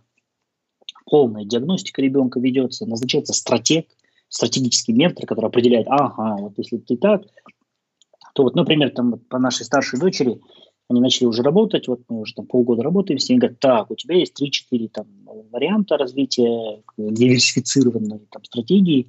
Первый, у тебя классный спорт получается, все, вот и у тебя чемпионат Европы есть за плечами, вперед – тебе надо биться там на чемпионат мира выходить, вот мы сейчас там в Японии будем готовиться, чтобы в твое поступление, как минимум, у тебя, возможно, была там, так, медаль чемпионата мира. Да? Uh-huh. Тогда э, вот есть большое количество вузов, которые дают athletic scholarships, да, так называемые да. э, спортивные стипендии, что ты уже за счет только спорта можешь получить доступ к какому-то там топовому образованию. Да. Э, мы, я не думаю, что я успею за последние там, 3-4 года накопить там пару миллионов долларов, э, заработать, да, там, быстро, чтобы они там, я мог бы там плюнуть на все и там заплатить за их учебу, потому что это дорого, очень дорого стоит элитное образование, супер дорого. Поэтому мы сейчас вот готовим ее там какой-то индивидуальной стратегии, нарабатыванию портфолио максимально uh-huh. и так далее, и так далее. Поэтому э, заранее, пожалуйста, не надо начинать думать о высшем образовании ребенка там, в девятом-десятом классе, это уже поздно. Надо начинать уже со старшей школы, так называемой secondary school, начинать думать там, после шестого, седьмого класса, уже надо начинать готовить. Там английский язык, SAT, тесты, необходимые какие-то квалификационные требования. Но самое главное, это, конечно, портфолио ребенка. Потому что сейчас в топовые вузы за счет того, что страшно выросла конкуренция, вот представьте, у вас там 70 тысяч детей подают, там, да, условно. Они все, у всех идеальный SAT балл, да. у всех идеальный TOEFL, у всех идеальный IELTS, у всех идеальные академические показатели. То есть, как бы вот они все одинаковые. Да, это бейслайн. Вот, в, академическом, да. в, в академическом плане. Да. А вот теперь, и вот тогда начинается внимание обращать до 30-40% веса в принятии решений играет ее портфолио этого ребенка там, какие он языки знает, в каких социальных активностях он участвовал, волонтерские проекты, личные проекты, социальные проекты. Он там, возможно, какой-то там запустил там волонтерский проект, у него предпринимательская там есть там свои какие-то стартапы, начинания. Он интересуется там живописью, он там, я не знаю, э, плавал с акулами, там, у него есть уникальный какой-то опыт, он там в составе первой там, детской альпинистской экспедиции там, на, на Эверест забрался, кто его знает там, да, или там э, в каком-то там поехал там э, в Мозамбик, э, там, да, как волонтер, обучал там бедных мозамбикских детей там английскому языку. И вот тут уже начинается понимание активности этого ребенка, его жизненной позиции, его системы ценностей и так далее, и так далее. И вот это вот прямо надо, вот об этом надо очень серьезно задуматься. И это самое хорошо, самое что интересное, вот, вот эти все разные там активности вот эти, да, они тоже помогают выявлять уникальность этого ребенка, его какие-то интересы внутренние. И самое главное, они формируют некую осознанность ребенка.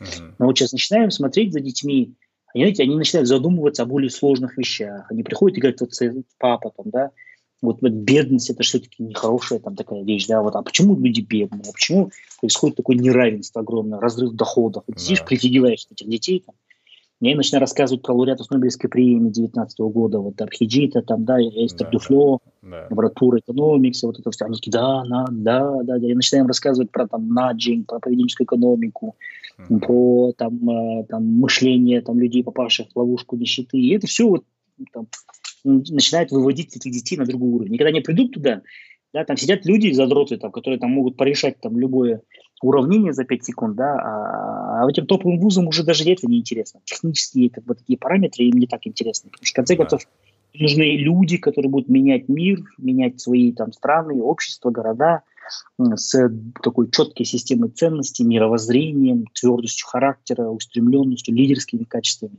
На это надо обращать там тоже очень важное внимание. Ребята, небольшая пауза. У этого эпизода есть продолжение – После интервью мы с Айсатом записали специальный бонусный выпуск для наших патронов. Больше года деятельность подкаста поддерживается небольшой группой ребят на нашей страничке в Патреоне на сайте patreon.com slash И добровольно небольшими денежными перечислениями наш подкаст продолжает двигаться вперед. За это время мы смогли приобрести оборудование и софт для большинства наших интервьюеров и повысить качество звука, покрывать текущие э, расходы, связанные с подкастом. И теперь пора отблагодарить наших патронов эксклюзивными выпусками. В этой части, в приватной обстановке и с ограниченной аудиторией, Сайсад согласился ответить на некоторые неудобные, но в то же время многих интересующие вопросы. Например, какова была роль Сайсата Нурбека в земельных митингах в 2016 году? Что же на самом деле произошло? И как так получилось, что Сайсат работает в компании, связанной с ERG и Salem Social Media, и как все это согласуется в одном человеке? Мы поговорим об участии Сайсата в Национальном совете общественного доверия. Что же теперь наш герой думает об этом проекте? Мы также поговорим о роли молодежных гражданских движений, например, таких как Уян Казахстан, в демократических преобразованиях в стране и о том, стоит ли все-таки уезжать из страны.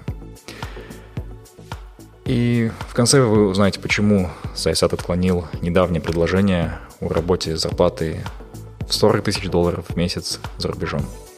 Послушать бонусный эпизод можно будет на нашей Patreon страничке, став патроном уровня бронза или выше, то есть подписавшись на ежемесячную подписку от 5 долларов – мы теперь будем стараться регулярно выпускать приватный контент и давать привилегии нашим патронам на этой платформе. Подписаться от рассылки и, соответственно, остановить платежи можно будет в любой момент. Ссылка в описании к этому эпизоду. Можно набрать patreon.com slash. Давайте продолжать слушать. А, можно спросить, вот что вы говорите своим детям, своей дочери, зачем, да, для чего все это, и Вообще, какую модель сценария закладываете в них, Я знаю, что многие в традиционных семьях говорят, что вот ты должна быть, в первую очередь, женой, матерью и то-то, то-то. Вот э, что отличается у вас? А, нет, мы не сдаем заранее какие-то социальные роли. Угу. Вот здесь я вот как бы немножко сам себе противоречу. С одной стороны, я более консервативный человек, ну, в смысле, в плане там, религии, в плане каких-то семейных ценностей. Но мы так вот видим эту ситуацию с супругой, что все-таки это будет жизнь этих детей. И вот в моей жизни было очень много моментов, когда за меня принимали решения. Там, за меня приняли решение подать на международное право там, документы. Uh-huh. Хотя я никогда в жизни не работал юристом-международником, пять лет там бесполезно проучился там в университете, да. За меня принимали решения. Слава богу, мне повезло, у меня родителей не было. Я очень рано ушел там, в свободное плавание в 13 лет, там, в общагу, в интернат. Uh-huh. И как-то так я сам по себе и болтался всю жизнь. И мне это очень сильно потом помогло, потому что никакого бэкапа, никакой поддержки, не с кем было посоветоваться. Я наделал кучу ошибок, но при этом ну, у меня было намного медленнее развитие, чем огромного количества там, людей, сверстников моих. Я, не, не, может быть, не достиг каких-то карьерных высот там, к моим годам, да, но сейчас все-таки, вот, скажем так, зрелость моя эмоциональная, там, интеллектуальная, я считаю, что все-таки она вот там, достаточно неплохая, потому что я вот головой, как говорится, лбом своим на своих ошибках пробивал там путь себе там, да, в жизни. А, и здесь нам, мы понимаем, что вот жизнь наших детей – это их жизнь. Это не наша жизнь. Это вот, вот это вот концептуальное философское понимание очень важно вообще для любого родителя.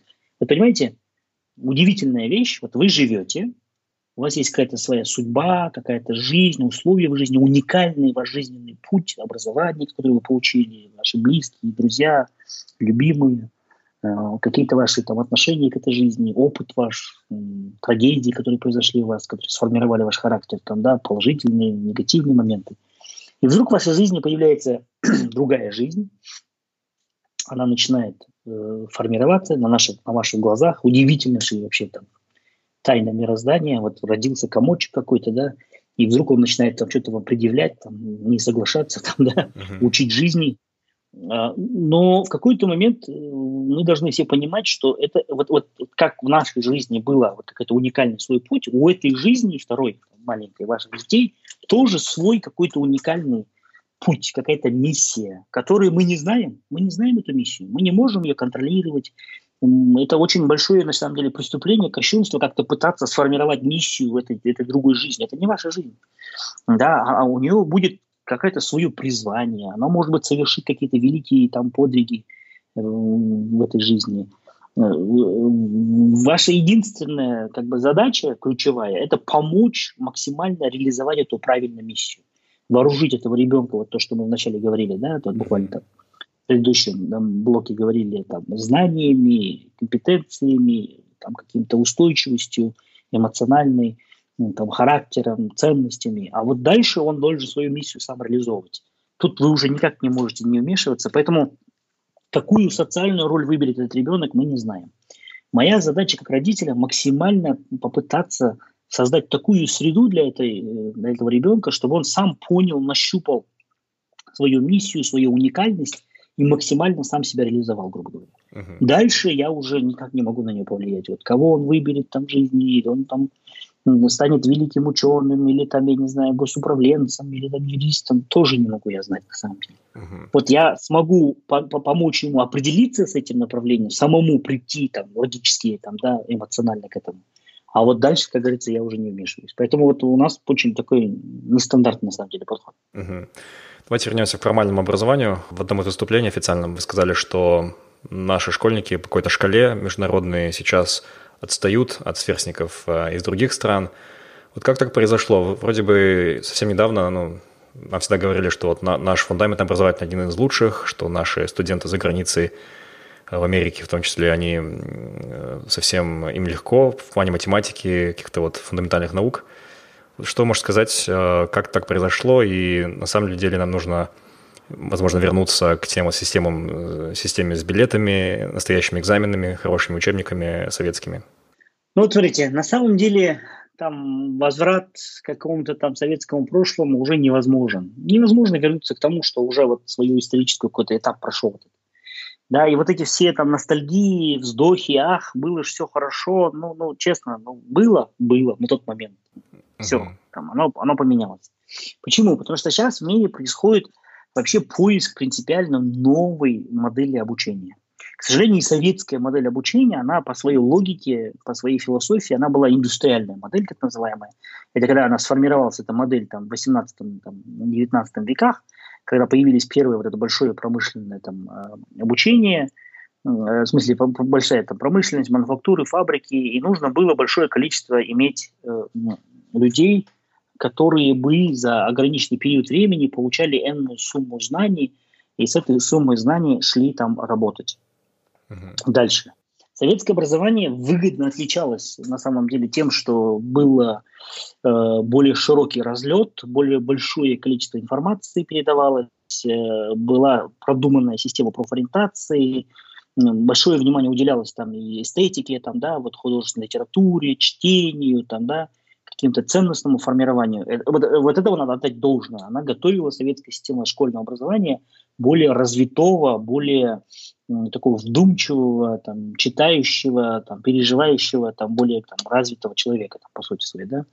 Основу хорошую закладывала она. Но, но, вот когда, например, сравнивать с американской системой образования, они ж тупые, да, вот изгалялся Задорнов особенно, они ж тупые, mm-hmm. они не, не, никогда ничего, ничего читали, вот это на самом деле миф. Вот миф. Вот, вот я вот по Балашах, когда поехали наши уже более взрослые, когда мы сняли возрастной ценз в 2010 году, uh-huh. поехали уже более взрослые ребята с семьями, там, с, с детьми, там, да, они начали там в детские сады отдавать своих детей, кто постарше, там даже уже школы.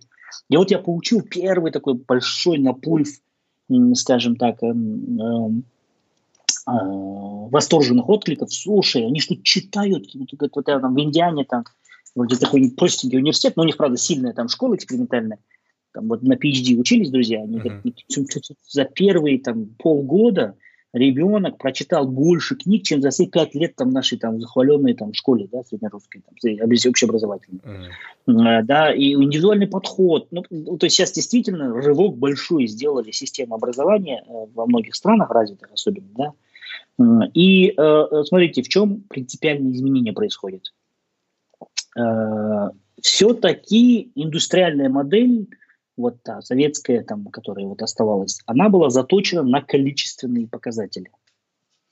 Э, я вот приведу несколько примеров. Э, вот оценка знаний, оценка качества обучения – она была высокой, само качество обучения, потому что педагоги были очень сильные. То есть что смог хорошо Советский Союз сделать, это создать хорошие условия для того, чтобы талантливые люди шли в педагоги. Вот вспомните, я не знаю, я, хорошо просто в советской школе учился, захолустный городок, наш провинциальный, Семипалатинск, назывался, Семей голоса, пригород, 33-я средняя русская школа города Семипалатинска – и у нас были великолепные учителя даже там, то есть я сейчас начинаю сравнивать, там Елена Федоровна, математичка, потом в Россию все уехали, правда. Uh-huh. Там Галина Юрьевна, был русский язык, литература. У меня почему вот русский язык до сих пор очень хороший, я много очень читал, что был просто великолепный учитель, э, там, она уже тогда пожилая была, системный, прям, ну вот просто от Бога uh-huh. педагог. Да, вот это наш классный руководитель. А держалась на высоком качестве человеческого капитала, вот эта модель еще, да.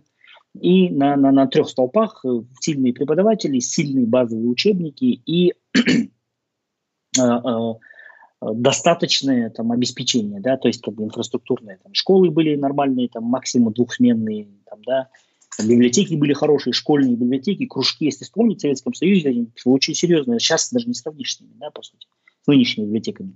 А, но при этом показатели в основном, как бы вот фокус был на передаче большой суммы знаний. Вот сама модель была еще старая, индустриальная.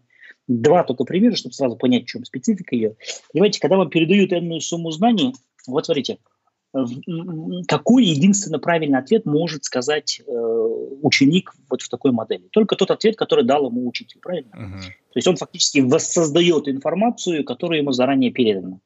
То есть э, достаточно сильно ограничен был э, формат э, обсуждения этой информации, критического восприятия этой информации, аргументирования, поиска новой какой-то модели, формирования альтернативной позиции или, наоборот, оппозиционной позиции. Ну, слушайте, вот, а тут, получается, вот проходишь там в школе, там ты говоришь, да, там, вот, Галина Юрьевна, там, да, вот, вот, вот, отвечая на ваш вопрос, вот так, вот так, вот так, вот так. Он просто фактически, ребенок воссоздал ту информацию, которую ему заранее этому передали, повторил ее, да, вот фиксируется навык там воссоздания информации, запоминания информации, мой молодец какой, садись 5, да. Uh-huh. А представьте, ребенок уходит и говорит, Григорий, знаете, а я не согласен вообще вот с этой позицией, я не согласен, я считаю, что это не проблема, я не считаю, что вообще там правильная трактовка идет этого материала. Вот есть альтернативные мнения. Я вообще сидел, подумал, а почему мы вообще думаю, должны вот это понимать, учить? Есть более важные вопросы. Что, как правило, скажет Галина Юрьевна этому ученику? Скажет, слушай, Васечкин, да, ты кончай умничать там, да, Альбазаров, садись два, блин, шахры еще, да, что ты вообще там, да. А, второй момент – количественные показатели. Я вот до сих пор помню, вот советской школе учился, э, скорость чтения, скорочтения. Да, вот приходили там специнспектора э, с управления образования, ты садишься там, так, Акимов, не Акимов раньше фамилия была, садись, ну, когда читаем. Я за минуту сколько слов, у меня была такая супер высокая скорость чтения, 200 слов за минуту, я не помню уже. Там. Они прям такие все, ой, как хорошо читать, как быстро, без ошибок. Но Почему вот во всех этих мы просили сейчас в ПИЗе, в ПИАКе, вот, да, вот в ISILS, вот этих вот международных замерах? Потому что там, в развитых странах, это, это как правило, замеры, которые разрабатываются OECD, да, Организация экономического сотрудничества и развития, ОСР, и там большинство э, систем образования этих стран начало переходить на другие показатели, на другую модель обучения, преподавания, на метакомпетенции, на качественные замеры. И вот представьте, сидит текст, и вот один из показателей ПИЗа, например, да, это, это понимание текста, да, это да. вот функциональная грамотность, э, э, э, это читательская грамотность. И вот наш супер отличник берет текст Прочитал его быстро. Молодец. А там вопрос по-другому ставится. А что ты понял из этого текста? Какая ключевая мысль, по твоему мнению, сформирована в этом тексте? А ты согласен с этой позицией или не согласен? А ты считаешь, что, что главный герой этого текста говорит, соответствует ценностям твоим личным или не соответствует. А если не соответствует, почему? Что бы ты сделал по-другому? Понимаете? То есть там качественный замер идет на понимание, осмысление этого текста, работы с этим текстом, да, использование информации, которая в этом тексте есть, а, анализа этой информации, синтез этой информации, это получение каких-то там ценностей этой информации. А вот на это наша система, к сожалению, сейчас не заточена. И получается дурацкая штука, Хаджан, что Поэтому вот, да, на самом деле я вот начала очень глубоко анализировать, почему э, наши ученики, вот эти супер навороченные нишевские, биловские, супер навороченные лицеисты, там, не так высокие-то баллы набирают. Они хорошие баллы набирают, а вот в обычных школах почему не набирают? Потому что система заточена на другие показатели. Система заточена на, на, на а, восприятие большого количества информации, запоминание большого количества информации, а, там, да, работу с этим большим конфликтом, структурирование этой большой информации, но она не заточена на понимание этой информации, на анализ этой информации, переосмысление этой информации, практическое использование этой информации в своей жизнедеятельности. Да? И вот здесь начинается у нас проблема. То есть эти модели образования новые ушли на другой уже уровень, на, на, на, на второй, третий уровень, а мы пока копаемся, к сожалению, скажем так, в, на том уровне, когда мы пока количественные вещи просто там осматриваем, да, грубо говоря. То есть новые методики обучения начали формироваться уже на вот этом постиндустриальной такой логике, так называемый компетентностный подход, проектная деятельность, метакомпетентностное образование. Когда вот в той же Финляндии там приходишь, Э, там есть там, музыкальный класс, там супер там инструменты, и сидят дети и композируют музыку уже. Они там свои треки пишут, биты пишут, там, да, они уже готовятся к взрослой жизни. Да. Они не имитируют взрослую жизнь, они просто готовятся уже там, к взрослой жизни. Да. А, поэтому э, э, здесь, по сути дела, в Казахстане назрело, я вот буду повторять и повторять этот вопрос, пересмотр вообще модели образования концептуально. То есть, по сути, сейчас получается новая архитектура начинает формироваться образовательной сферы. Если вот слаборазвитые страны, это где-то 40% населения Земли, там Африка, Латинская Америка, там где-то наши страны тоже, это формирование базовой системы, так называемой ранней индустриальной логики. То есть это базовое школьное образование, технические училища, э, высшее образование, там в основном для элиты, там, для богатых, либо там талантливых детей, навыки в основном прививаются, то сейчас там Китай, Индия, там Юго-Восточная Азия, они начинают уходить на второй уровень, так называемые быстро развивающиеся страны. Это сквозная национальная система такая, там индустриализм, массовое школьное образование, спецшколы, техникумы, массовое высшее образование, такие большие университеты, квалификации дают они. Не просто навыки, а квалификацию уже.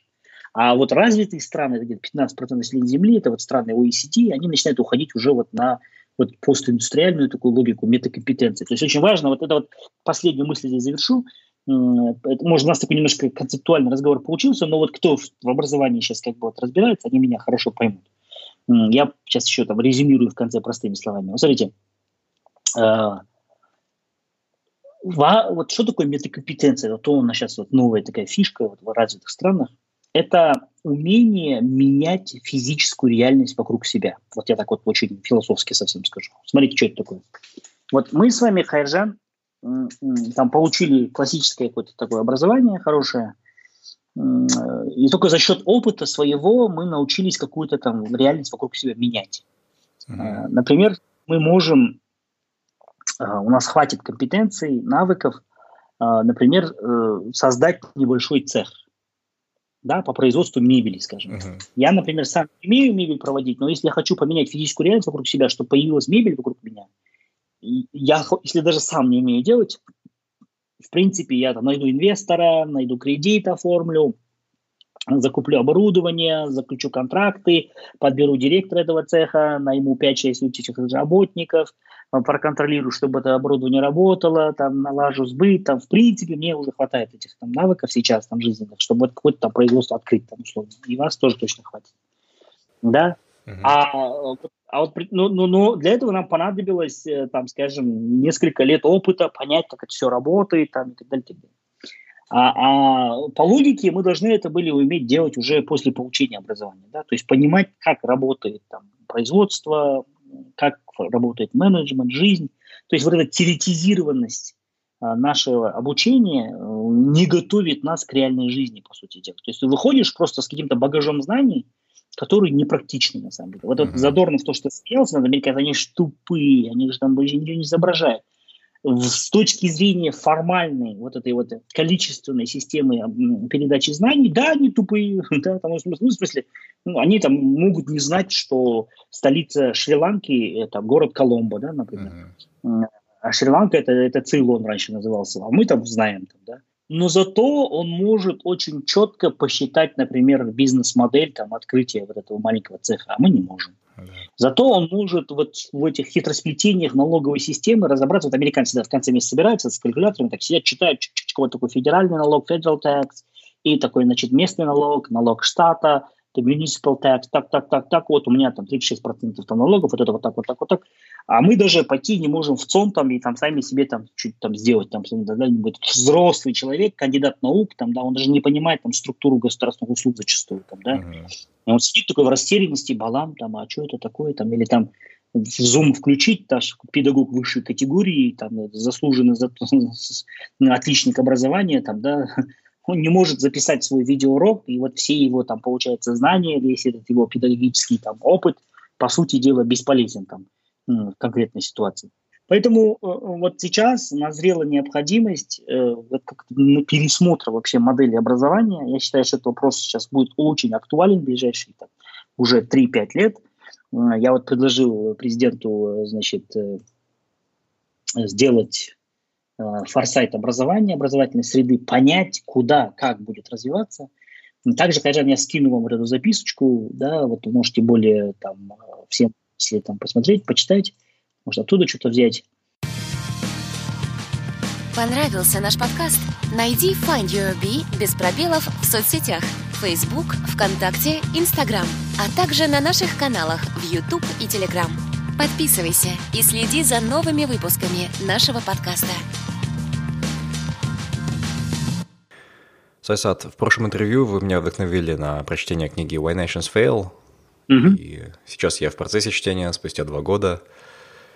И в книге говорится, что как бы страны не старались, возможно, какие-то атрибуты взять успешных стран, какие-то вот фасадные сделать преобразования, тем не менее, самое важное – это политическая конкуренция в стране, и, и в целом многое напрасно, если не будет этого базового фундамента. Вот вы не боитесь, что не решив этих вот фундаментальных проблем, в Казахстане мы будем готовить крутых школьников, студентов, конкурентоспособных и, в принципе, готовить э, человеческую базу, базу человеческого капитала для других успешных развитых стран.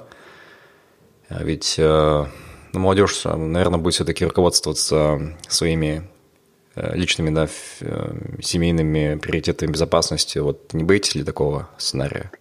А, ну, смотрите, риск, самый большой сейчас риск, по идее, для Казахстана, да, это отток и потеря человеческого капитала. Uh-huh. Это испытывают сейчас огромное количество стран, огромное количество стран. Вот взять тоже там вот эту историю с турками, да, вот помните, когда строительский лицей, там все турков погнали, давайте всех там экстрадируйте, отправляйте. Uh-huh. Там, да, в большом количестве стран. И в итоге, знаете, выиграла Америка, Канада и Великобритания. Уже полтора миллиона высококвалифицированных специалистов образования, мотивированных, опытных, умеющих, там, переживающих, на самом деле. Я сейчас не говорю про религиозные какие-то вещи. Это безобидные люди, на самом деле. Террористами их назвать только там какой-то идиот может, на самом деле.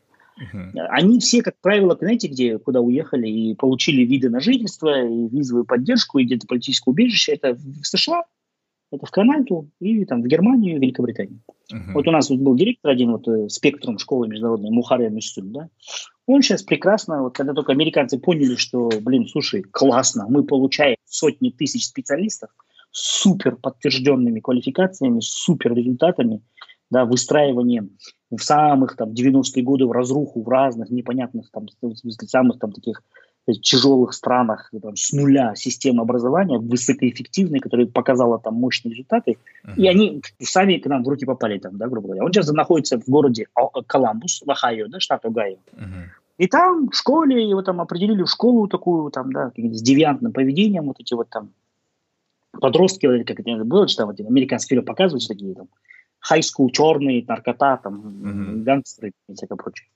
И вот он, там ничего не придумывая начал вот эту КТЛовскую систему внедрять. Знаете, там вот это самое, ходить там дома по домам, приглашать родителей на всякие вот эти там скетчи, программы, там вот они там сценки ставят, там стихи читают, песни разучивают, там ну, вот такие вот элементарные вроде социальные вещи. Uh-huh. Родители довольны. Он там стал чуть ли не там лучшим, там, по-моему, там преподавателем года. Там, там вот вся система образования Коламбуса, там, штата Агая, там, не нарадуется, как классно, кто-то пришел, там, всю там с ног до головы перевернул, там, родители довольны, дети вдохновлены, они начинают там как-то осмысленно что-то там делать, там, сами себе поверили, сами себя. Ну, так вот этих вот американских мотивирующих фильмов бывает, что там такой приходит, там, учитель такой включен, заряжен.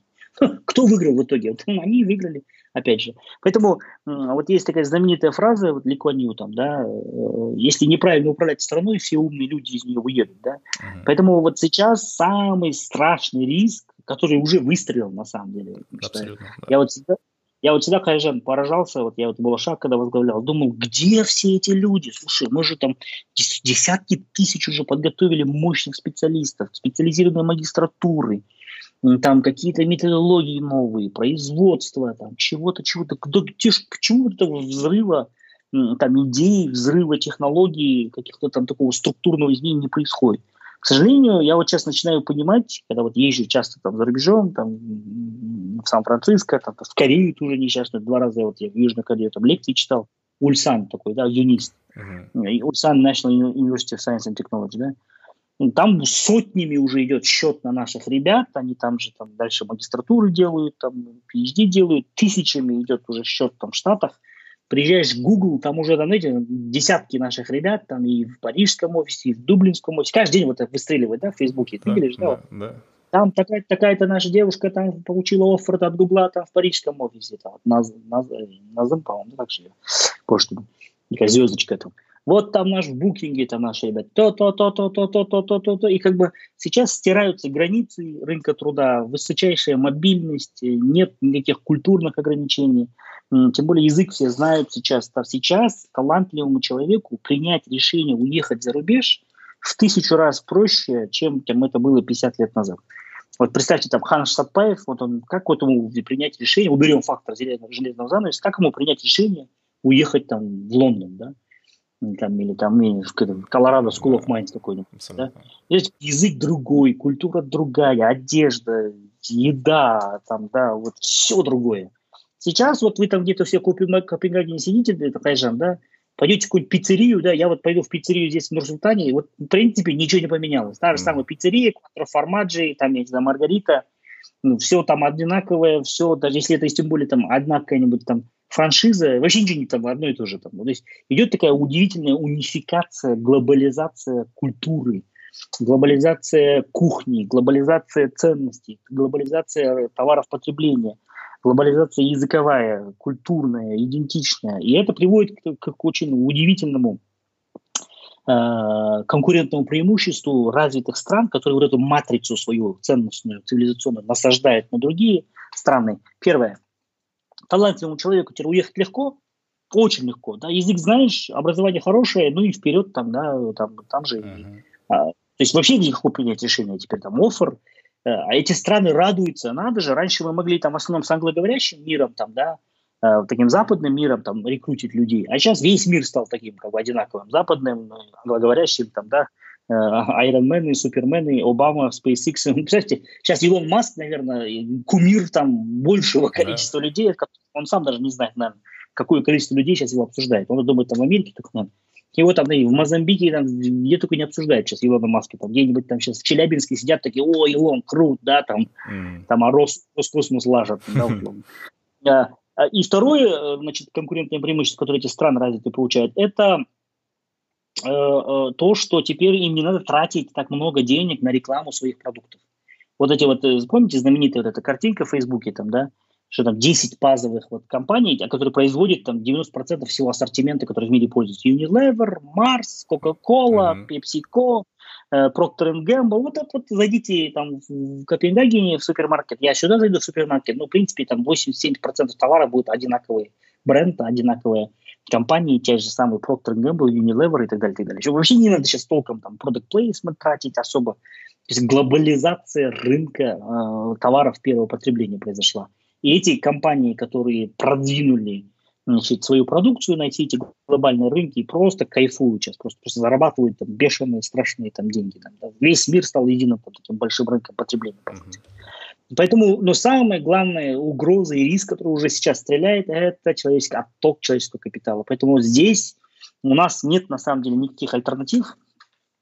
Или мы э, создаем такую модель образования, там, накопление человеческого капитала, которая э, с достаточным количеством ресурсов финансирования, которая дает всем там, гражданам Казахстана без исключения равный какой-то доступ к качественному образованию, не элитарный принцип, когда там только крутые, там самые платежеспособные, либо самые там интеллектуальные могут учиться в отдельных школах, нишах, в ПТЛах, в РФМШ, в спецлицеях, школах Тарын, а эгалитарную, как в Финляндии, когда вот все учатся приблизительно получать какой-то минимальный качественный уровень образования. У нас разрыв, вот мы все-таки построили элитарную модель, к сожалению, элитарную mm-hmm. модель, да. не эгалитарную, не равномерную.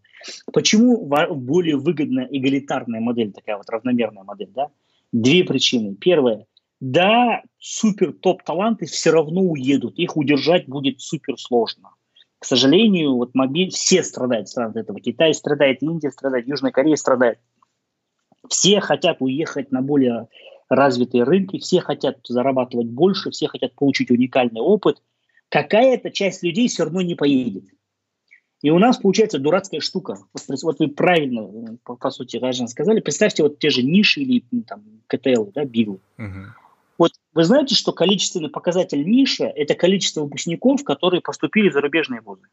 Фактически ниши, там вот эти наши там элитные школы превратились, там ну, КТЛ и другие там элитные школы, не только ниши, превратились в конвейер, который отбирает таланты по всей системе образования, рафинирует эти таланты, обучает их по международным стандартам – и готовит эти полуфабрикаты на внешний рынок. То есть мы как бы сами самые хаймагымызды жинап аламыз да қаймақ қазақша да, да, и этот хаймак упаковываем в соответствии с международным стандартом и экспортируем за рубеж. Причем самое обидное, мы деньги за это даже не получаем. По идее, вот эти все топовые вузы платить должны там роялти Нишан, КТЛ, всеми и же с ними, говорить, ребята, спасибо вам большое, что вы тратите огромные деньги для того, чтобы нам такие классные там э, классных студентов поставлять. Да, кстати, да? к слову, Сайсат, вот я, кстати, живу не в Копенгагене, а в другом городе, а, и вот в этом городе, в нашем департаменте, в компании, только в нашем департаменте, где 30 чем-то человек, 4 а, казаха. У нас больше казахов, чем дачан. То есть у нас не Соран, не Ларс, а Галхар, там Амирбек, а, Баглан. Вот, к слову, Ну вот. э, даже здесь э, жирным резерва, да, но мы видим продукт казахского образования. Ну, пол- получается, как бы, да, там, Дания, там, наверное, сидит так, благодарит, там, ой, спасибо, там, Назарбаев университету, там, Мишам, КТЛам казахстанским, такие классные кадры нам поставляют, уже там готовые, компетентные, с английским хорошим языком, с хорошим там, образованием базовым. Какие классные ребята там. Мгм. Спасибо вам, там, спасибо, искренняя благодарность. Поэтому, э, как бы, э, и когда вот эти таланты уходят, так как у нас неравномерная система получается, да, то мы львиную долю ресурсов, которые мы потратили на образование, фактически тратим на то, чтобы на экспорт ушли эти деньги. Понимаете, в холостую сработали, да, по Мгм. сути своей, для экономики. Да, просто. да. А в сухом остатке здесь остается малоквалифицированное, низкоквалифицированное. К сожалению, это очень обидно говорить. Меня сейчас могут обвинить, ты что тут, тут пургу, ты что, охренел, что ли? Там бараны типа остались, какое-то быдло, что ли, осталось. Я не это говорю, но, но я просто как пытаюсь констатировать там ситуацию. Низкоквалифицированное, которое, в принципе, уехать не сможет особо там, или там не, хоть, не хочет уезжать отсюда. А, мы получаем, ну вот как бы скажем, мы не сможем построить экономику знаний и экспортировать там вот так называемую там высокотехнологичную какую-то там продукцию или там, м, э, там э, интеллектуальную продукцию с тем ка- качеством человеческого капитала, который здесь остается. Понимаете, Кайжан? Мгм. И получается, мы находимся в самой невыгодной ситуации, в самой дурацкой ситуации, когда э, качество человеческого капитала, которое остается в стране, вынуждено либо просто по своему убеждению, оно недостаточно высокое для того, чтобы строить экономику знаний или там э, интеллектуальную экономику, да, или там инновационную экономику.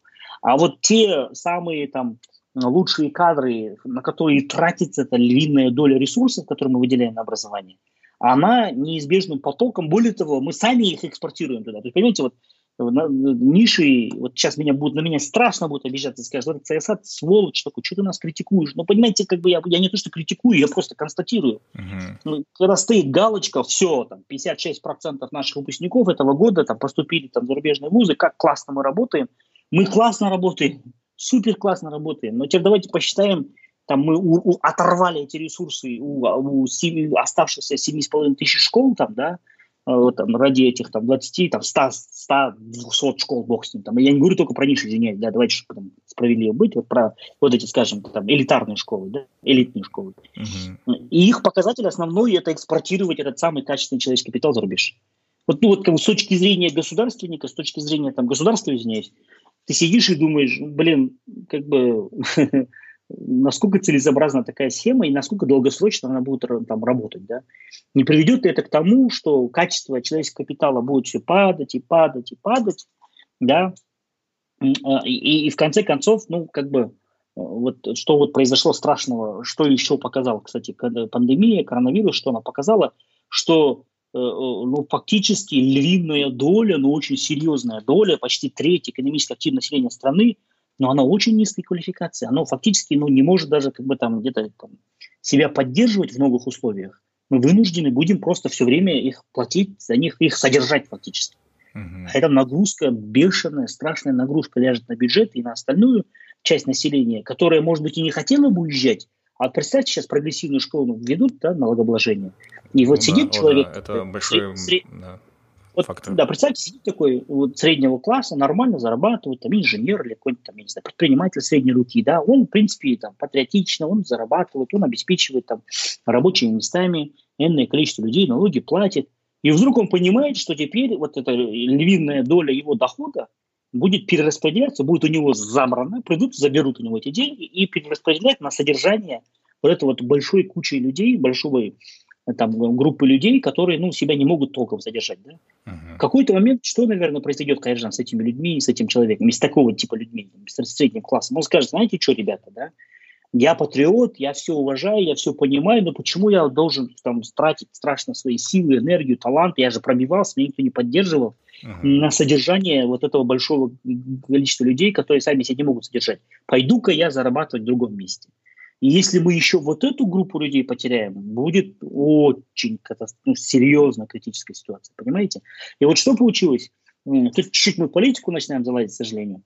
Э, Последние два года, если, Кайжан, вы следили за новостями в нашей стране, О, да. правительство все время потакало интересам, запросам даже определенному такому шантажированию, что ли, в основном вот таких вот групп социальных населения, которые, ну вот, низкоквалифицированные, там вот дольщики, там, да, неполные семьи, никто, я вот, чтобы меня не обвинили в том, что, ах ты сволочь такой, буржуй, там, ты что тут говоришь, ты что-то это, Хазар а вот что вот с ними, не-не, я не про это говорю, я вот чисто пытаюсь без эмоций посмотреть со стороны на эту ситуацию. Uh-huh. Да, есть социальная функция государства, мы должны поддерживать этих людей, обязательно там пособие и все-все-все, но э, и там и вот максимально вот как бы все, всех этих слои там поддерживать население. Но в то же самое время, э, вот сейчас средний класс, он сильно обижен, по сути своей. Представляете, вы все время говорите только вот мы прощаем кредиты вот этим людям, мы им помогаем, мы. Среднему классу говорят, ребята, у вас же пока все нормально, да, потерпите, там, молчите, не выступайте, не возражайте, не, э, там, не активничайте, просто вот у вас и так же все хорошо. Но когда начнется вот такая, такое перераспределение средств, да, да, то вот удар придется именно на вот эту несущую конструкцию, на этот тоненький, слишком тоненький класс средний, который создает рабочие места, платит налоги, придумывает какие-то продукты, там, что-то экспортировать пытается, что-то пытается где-то там э, создать, какое-то там благосостояние свое повысить там, и так далее, и так далее. И вот здесь, если мы еще этот класс потеряем, вот тогда будет очень плохо. Поэтому нужно сейчас очень, вот вы видите, опять вот если все там, я думаю, только скользь затронули там экономические какие-то вопросы, вот если все это собрать в одну кучу, опять все упирается в, человеческое, в качество человеческого капитала и в образование, по сути дела. Угу. Почему я с такой эмоцией начал говорить перед президентом, да? Да. Я говорю, пожалуйста, там, президент, там, люди, принимающие решения, в администрации, там, сидели там все там очень серьезные люди – вы задумайтесь, пожалуйста, о том, что другой альтернативы, как поднимать качество человеческого капитала, у нас нет, потому что государство не может э, содержать, поддерживать постоянно все больше растущий процент людей, которые сами себя не могут уже больше этого обеспечивать, поддерживать. У них нет вот этих грамотностей, о которых, конечно, мы с вами говорили, да, а, и мы не закладываем в них эти грамотности, а вдруг сейчас произойдет более жесткие сдвиги, более жесткие пандемии, более жесткие карантины, да, и у нас же не хватит резервов, запасов прочности, чтобы содержать этих людей там, да, и самое страшное, мы потратим ресурсы эти не научить этих людей ловить рыбу, а на, вот, на, на большое количество рыб, которые мы будем раздавать, раздавать, а потом рыба закончится, грубо говоря. Да? Uh-huh. И, и, и начнутся тогда действительно большие потрясения, какие-то социальные конфликты более масштабные. Возможно, уже в этом году к концу начнутся они, да. И это может вообще прийти, при, привести к дезинтеграции общества. Я, опять же, не пугаю никого, но это те скажем так, последствия, которым надо быть готовыми. Вот даже в Америку сейчас смотрите, да, да не да. так-то все и просто оказалось. Вот этот карантин, помноженный на а, потерю двух с половиной миллионов рабочих мест, вот случайная такая вот, вот искра, убили да. там вот э, афроамериканцев, вспышка, в 12 с лишним городах просто вспышка пошла сразу же. А это в Америке, это в Америке, в самом, там, одном из самых богатых, развитых а, там, стран мира, да.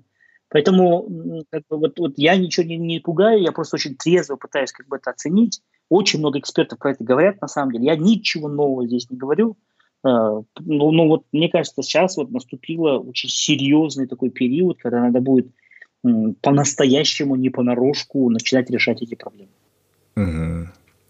Сайсат, насколько я знаю, вы сейчас вовлечены в, в процесс создания а, некого форсайта, прогноза развития Казахстана. Это документ, над которым вы работаете с другими экспертами. Вот могли бы вы, не могли бы вы рассказать о том, что ожидает нашу страну, каковы главные вызовы, вообще, что будет с нами через 5-10 э, лет? Ну вот смотрите, что нас может ожидать в ближайшие там, 5-10 лет? Эм, у меня лично не очень оптимистичный сценарий на самом деле. Почему? Потому что, к сожалению, запас прочности у нас очень низкий. То есть если бы за эти 30 лет э, мы бы накопили, во-первых, несколько запасов прочности, да, то есть прочность, например, запас доверия э, или запас э, э, там, финансовый какой-то большой, или создание нескольких конкурентоспособных э, производств, которые бы даже в такой тяжелый период могли бы там поддерживать нас на плаву, но вот пока этих запасов нет, к сожалению.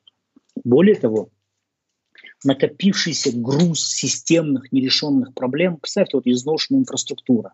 У нас все основные фонды, там дороги, трубопроводы, э, все это огромное количество построенных зданий, которые строились наспех, не очень качественно, с не очень качественными строительными материалами. Это же все пассив, да, ну вот вы как бы экономики, Хайжан, лучше моего разбираетесь. Пассив, то есть его надо содержать, ремонтировать, это все ложится огромным бременем на бюджет. Да, огромное количество там неэффективно запущенных э, производств, которые не генерят. Представьте, вот эта последняя разборка с Азиавто, да, представьте, если за 20 лет с помощью всей государственной поддержкой, субсидиями, там, налоговыми преференциями, послаблениями, ты не смог выстроить конкурентоспособное экспортоориентированное производство, ну, ну, бесполезно сейчас что-то там просить, там, говорить, а, дайте мне, почему мне преференцию урезали, почему госзаказ приостановили. Ну, дорогой, у тебя не выстроена бизнес-модель, не налажены цепочки поставок, не налажены каналы сбыта. Ну, как бы, ну, вот, вот, вот, может, нельзя там конкретные примеры приводить, но вот посмотрите здесь большинство государственных, национальных, там, частных даже компаний, бизнеса на какие-то внешние рынки с плацдарма не созданы. Uh-huh. Более того, огромные там проблемы вот, институционального характера. Спасибо, что рекомендации мои послушались, читаете книгу. То есть институты вот такие правильные, которые закладывают гибкость экономики, которые закладывают справедливость, прозрачность экономических отношений, которые создают инструменты, институты сам, вот эти самодостаточные, саморегулируемые, да, которые могут выдерживать эти большие внешние потрясения и шоки, когда люди между собой могут договариваться, кооперироваться, коллаборировать. Да, вот они не созданы, не сформированы. А, да, и это все приводит к неустойчивости всей системы. По сути дела, вот эта пандемия и сейчас наступивший следующий там экономический кризис может так больно по нам ударить, что, скажем так, все эти неэффективности, накопленные за 30 лет, все эти остаточные хронические болезни, когда нужно было э, системные реформы проводить 10 лет назад, 15 лет назад, когда были ресурсы, когда было какое-то там, ну, не кризисная ситуация. То есть нельзя системные реформы проводить в кризисной ситуации. В кризисной ситуации никто не думает о долгосрочности, о системности. В кризисной ситуации мы все пожарники, да, грубо говоря. Мы упустили вот это критически важные последние там десятилетия, пятнадцатилетия для запуска вот этих системных реформ. И мы под, подходим к такому тяжелому периоду кризисному не готовыми ни морально, ни физически, как ранее, как спортсмен. Бывает же такой, да? Он там сидел, сладко ел, сладко пил. Там, э, вот такой пример из биологии приведу, физиологии человека, Хайжан. Один килограмм жира для того, чтобы организм питал, там, обеспечивал питательными веществами, очищал лимфа, там, да, там, токсины выводил, из одного килограмма жира в организме uh-huh. э, организм создает 10 километров кровеносных сосудов, капилляров, вен, артерий. Кстати, вот, uh-huh. если у вас там 20 килограмм жира, на лишних 200 километров гоняет кровь, чтобы обеспечить эти, чертовые 20 килограмм жира. Uh-huh. Вот мы сейчас, вот как экономика, как страна, похожи на такого, знаете, разжиревшего, с одышкой, с больными суставами, с высоким сахаром диабетика, спортсмена, э, да, который давно уже не дрался, который там кроссы не бегал, плохо питался, неправильно питался, разжирел, там, да, гипертоник, э, который сейчас выходит на рынок с э, большим количеством таких жестких там спарринг-партнеров, который в лучшей физической форме находится, и при этом там начинается большое количество внешних каких-то Э, последствий, дождь, снег, там, да, вот все вокруг меняется очень быстро. Э, и как в этой ситуации поведет себя экономика, как в этой ситуации поведет себя система госуправления, хватит ли запаса элементарно прочности доверия. То есть вот сейчас да, вот как да, бы люди доверяют, еще говорят, ладно, мы потерпим еще. Но вот представьте, какой тяжелой сейчас ситуация оказался президент страны, да, новый. Угу. Ему достался, вот, вот ему сейчас, по идее, нужно заниматься стратегическими вопросами, системными реформами. Да, то есть э, он понимает, как разумный человек, э, что вот э, во многих отраслях накопились такие системные проблемы, и их нельзя решить за один день или даже за год. Их надо вот там несколько лет, системно ставить нужных людей, выдавать нужное количество финансирования и ждать. Вот просто немножко ждать, пока это отрегулируется, пока это осмысленно выстроится. Да? Но нету ни у кого этого времени, ни у министров, ни у правительства, ни даже у президента. Потому что вот сейчас объяснять э, большому количеству населения, что вот жігіттер отандастар э, да ханымдар мен мырзалар қандастар казахстандықтар давайте еще пять лет подождем для того, чтобы инфраструктуру там заново перестроить, потому что, к сожалению, там вот накопились большие проблемы.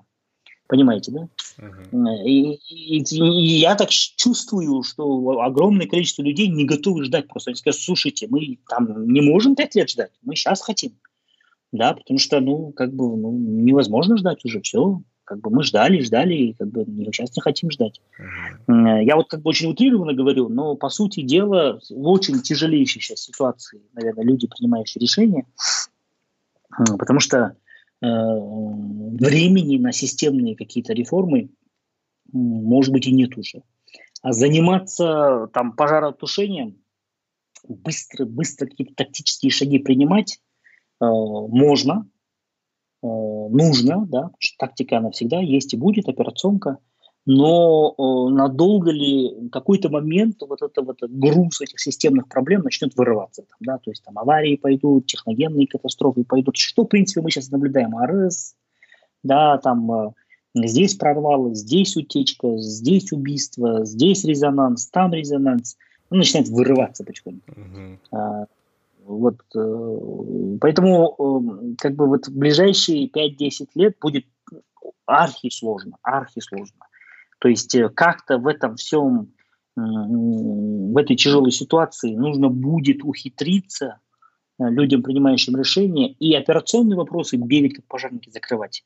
И при этом иметь некую там команду, там группу людей, которые бы параллельно с минимальным количеством ресурсов в тяжелейших условиях еще и пытались системно что-то выстраивать. Это как вот во время Второй мировой войны было же, там, тут воюешь, от немцев отбиваешься, там все последние ресурсы кидаешь, там, да, там погибаешь там миллионами, а рядом при этом сидит там конструкторское бюро, которые там, понимая, что все очень плохо, работают днями и ночами, чтобы построить там «Катюши» или более мощное оружие, чтобы как-то вот этот потом перевернуть там ход войны, там, грубо говоря. Поэтому моя бы рекомендация была бы создать вот такую какое-то или отдельное агентство, или отдельную проектную группу, какой-то отдельное независимое, как этот Project Task Force такой, да? Mm-hmm. Task Force такой, который бы с хорошим мандатом, без вот этих политических интриг, mm-hmm. без вот этого давления, без вот этих интересов вот этих разных финансово-промышленных групп, ну, с хотя бы какими-то небольшими там минимальными ресурсами, параллельно сидел бы анализировал полностью все вот как пробелы, перекосы, деформации, которые есть сейчас там в экономике, в отраслях, и формировал э, реальные прикладные там, точечные предложения по системным каким-то реформам. Понимаете, да?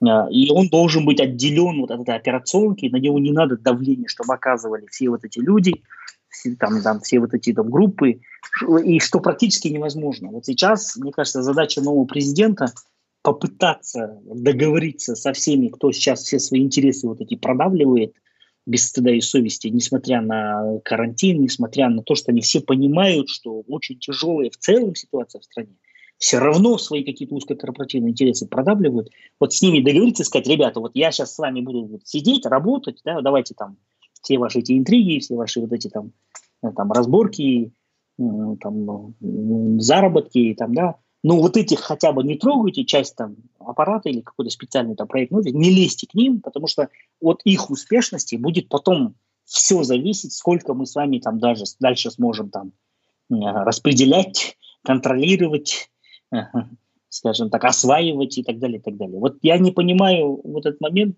э, отсутствие договороспособности нашей элиты, промышленной, политической, там, да, финансовой, что вот все понимают, что там, ну, грубо говоря, там, кораблю плохо, да, все мы сидим на этом корабле, там, там пробоина, здесь пробоина, двигатель барахлит, там, там бензин, там, керосин там э, разбавленный, да, вот реально плохо все.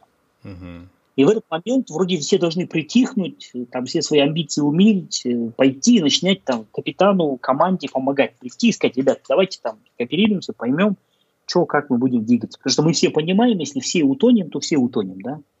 Вот просто все к одну пойдем, все вместе и так далее, и так далее. Вот в этот момент нужна какая-то консолидация элит, какая-то консолидация, консенсус нужен. Четко все должны понимать, что вокруг происходит.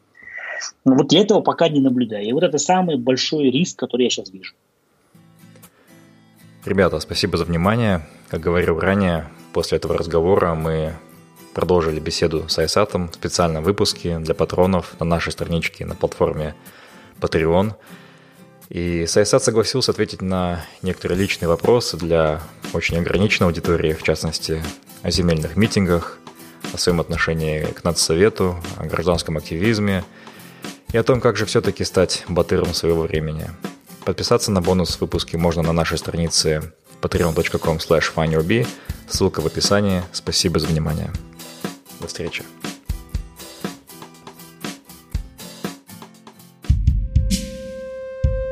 Спасибо, что были с нами. Мы беседуем, чтобы понять себя, наше поколение и общество.